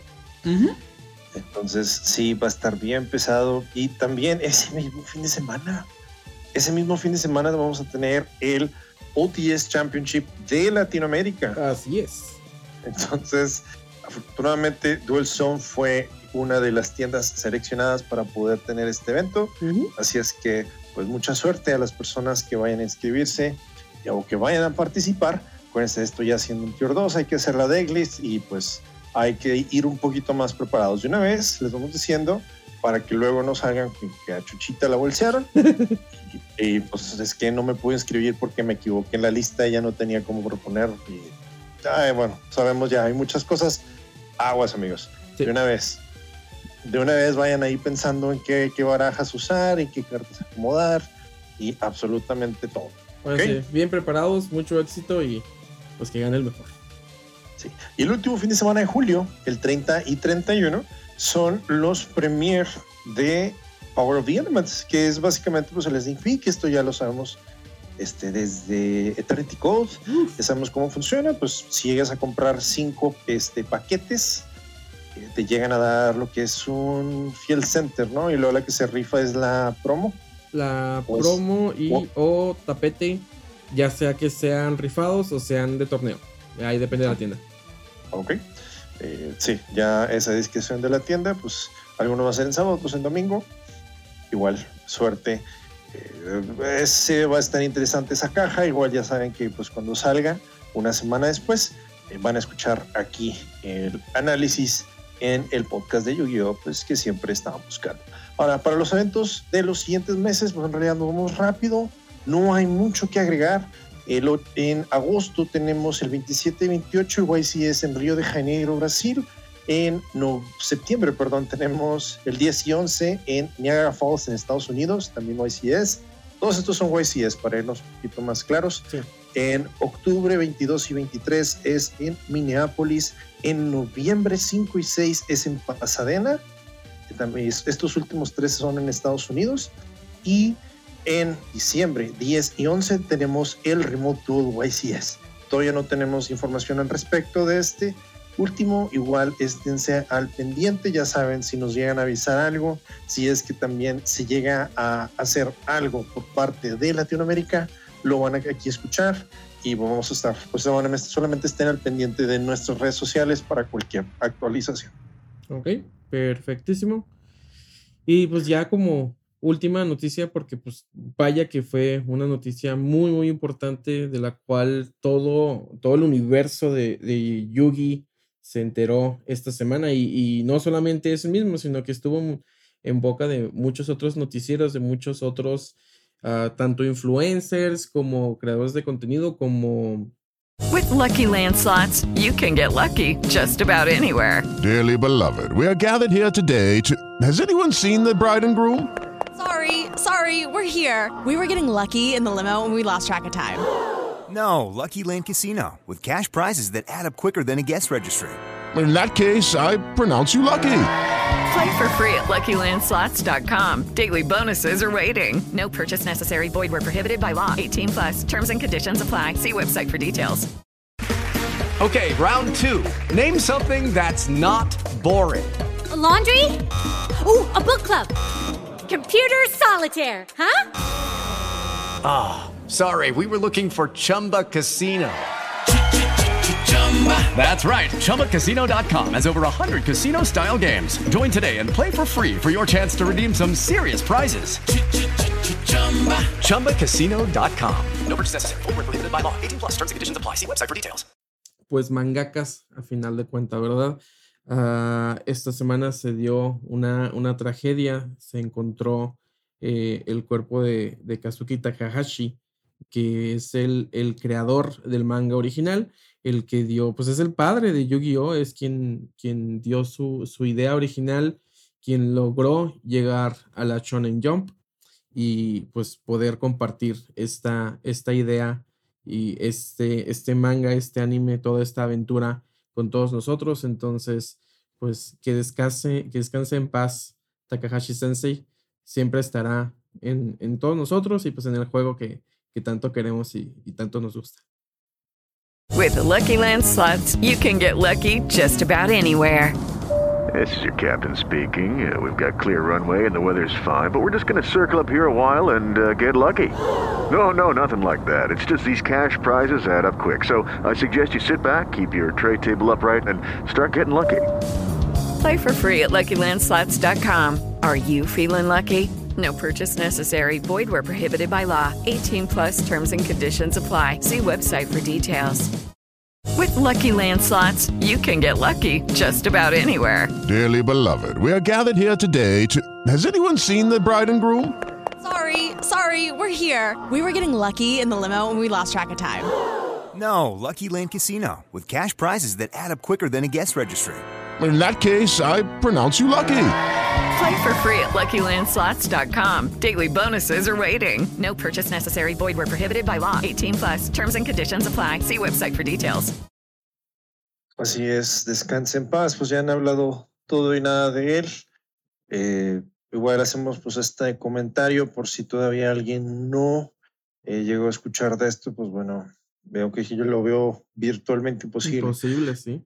Pero sí, este, muchas personas eh, Hello, it is Ryan, and we could all use an extra bright spot in our day, couldn't we? Just to make up for things like sitting in traffic, doing the dishes, counting your steps, you know, all the mundane stuff. That is why I'm such a big fan of Chumba Casino. Chumba Casino has all your favorite social casino style games that you can play for free anytime, anywhere with daily bonuses. That should brighten your day a little. Actually, a lot. So sign up now at chumbacasino.com. That's chumbacasino.com. No purchase necessary. VGW Group. Void where prohibited by law. See terms and conditions. 18 plus. y ya escuché, al parecer, la, la persona que marqué, que empezó la tendencia esta de cambiar la foto de perfil por una de tu, de una carta favorita de, de Yu-Gi-Oh, pues como en homenaje a, a Kazuki Takahashi, fue a partir de Eric Stewart y otro actor de doblaje. El de Max, Maximilian Pegasus, si no mal recuerdo, pero no sí estoy seguro que Eric Stewart, el de Kaiba, sí, es, sí él fue el que empezó a fomentar eso y bueno, se ha ido esparciendo. Todo, todo Facebook está plagado Sí. de fotos de perfil de, de, De cartas de, Yu-Gi-Oh! Yugi, sí, no manches. La mitad de mis contactos son, son cartas de Yugi. se- que dentro de lo malo, qué padre ver a la comunidad que se, se haya unido de esta manera. Todos recordar que de nada nos sirve pelearnos entre nosotros, ya sea defendiendo o no lo que sea. O sea, pues Takahashi fue, al final de cuentas, el, el autor de esta idea. Y lo que sea que haya evolucionado, ya sea el- el- la historia del manga, que ya después él dejó de, de ilustrar, pero todavía tenía algo que ver ahí. Los videojuegos, sean los que sean, el anime, sea el que sea, cualquiera una de las diferentes formas de, de lo que es Yu-Gi-Oh! y que haya llegado a nosotros, pues es gracias a eso que estamos aquí, que nos están escuchando, que, que han ustedes este, creado lazos con otras personas que les han ayudado en lo que sea este, en su vida, ¿verdad? Entonces, pues el Señor, eh, personalmente, pues para mí fue una eminencia, ¿verdad? Lástima, pues no, no pudimos este, conocerlo en persona, pero tuvo un impacto en todos nosotros, quienes nos siguen, quienes nos escuchan, nosotros, entonces, pues ni modo, ni modo, no, no hay más que, que hacer, pero qué padre que, que la comunidad se pueda unir para, con ese pequeño gesto, porque es, es, es una nada, pero te das cuenta, de repente me, pongo así como que a, a navegar Facebook y eh, tal usuario ha cambiado su foto de perfil, tal usuario ha cambiado su foto de perfil, y ya ves así montones y montones de, de monstruos y está muy padre. Entonces yo, yo creo que lo, lo que mejor que podemos hacer eh, para seguir honrando su memoria va a ser seguir jugando, seguir divirtiéndonos y, y, y, pues seguir con, con esto que es Yu-Gi-Oh en cualquiera de sus formas. Sí, y por último también, pues si a lo mejor la noticia no te afecta mucho, dices, pues bueno, igual pues no era mi tío, no era mi papá, no era eh, mi hermano, entonces pues no entender, a lo mejor dices, no es que no entiendo por qué tanto, eh, tanta farmaya, no hagan de menos a la persona que sí le está dando más importancia, no Sí. saben lo que a lo mejor, lo importante que fue o que es para él el juego, quizá a lo mejor para ti no lo sea, casi para mí a lo mejor sí lo es. Y pues a final de cuentas, eh, estamos todos aquí por algo, ¿no? En mayor o menor medida, eh, todos pues estamos unidos por lo mismo y pues no hay el por qué hacer estas divisiones ni, ni hacer de menos o hacer de más a las personas. A esto Ujú. estamos en esto, pues estamos todos juntos. Así es. Siempre, va, va a estar en el corazón de las cartas. Así es, descanse en paz, Kazuki Takahashi. Pues eh, con esto llegamos al final del episodio. espero que eh, pues no les haya afectado tanto la noticia. eh, mm, pues, ay no, no sé más que decir. Bueno, simplemente espero que estén bien. Eh, gracias por escucharnos eh, y pues, ¿no? Mm, como siempre, tengan buenos días, buenas tardes, buenas noches y buenos duelos. Porque nosotros aquí terminamos nuestro turno. Nos vemos. Hasta luego.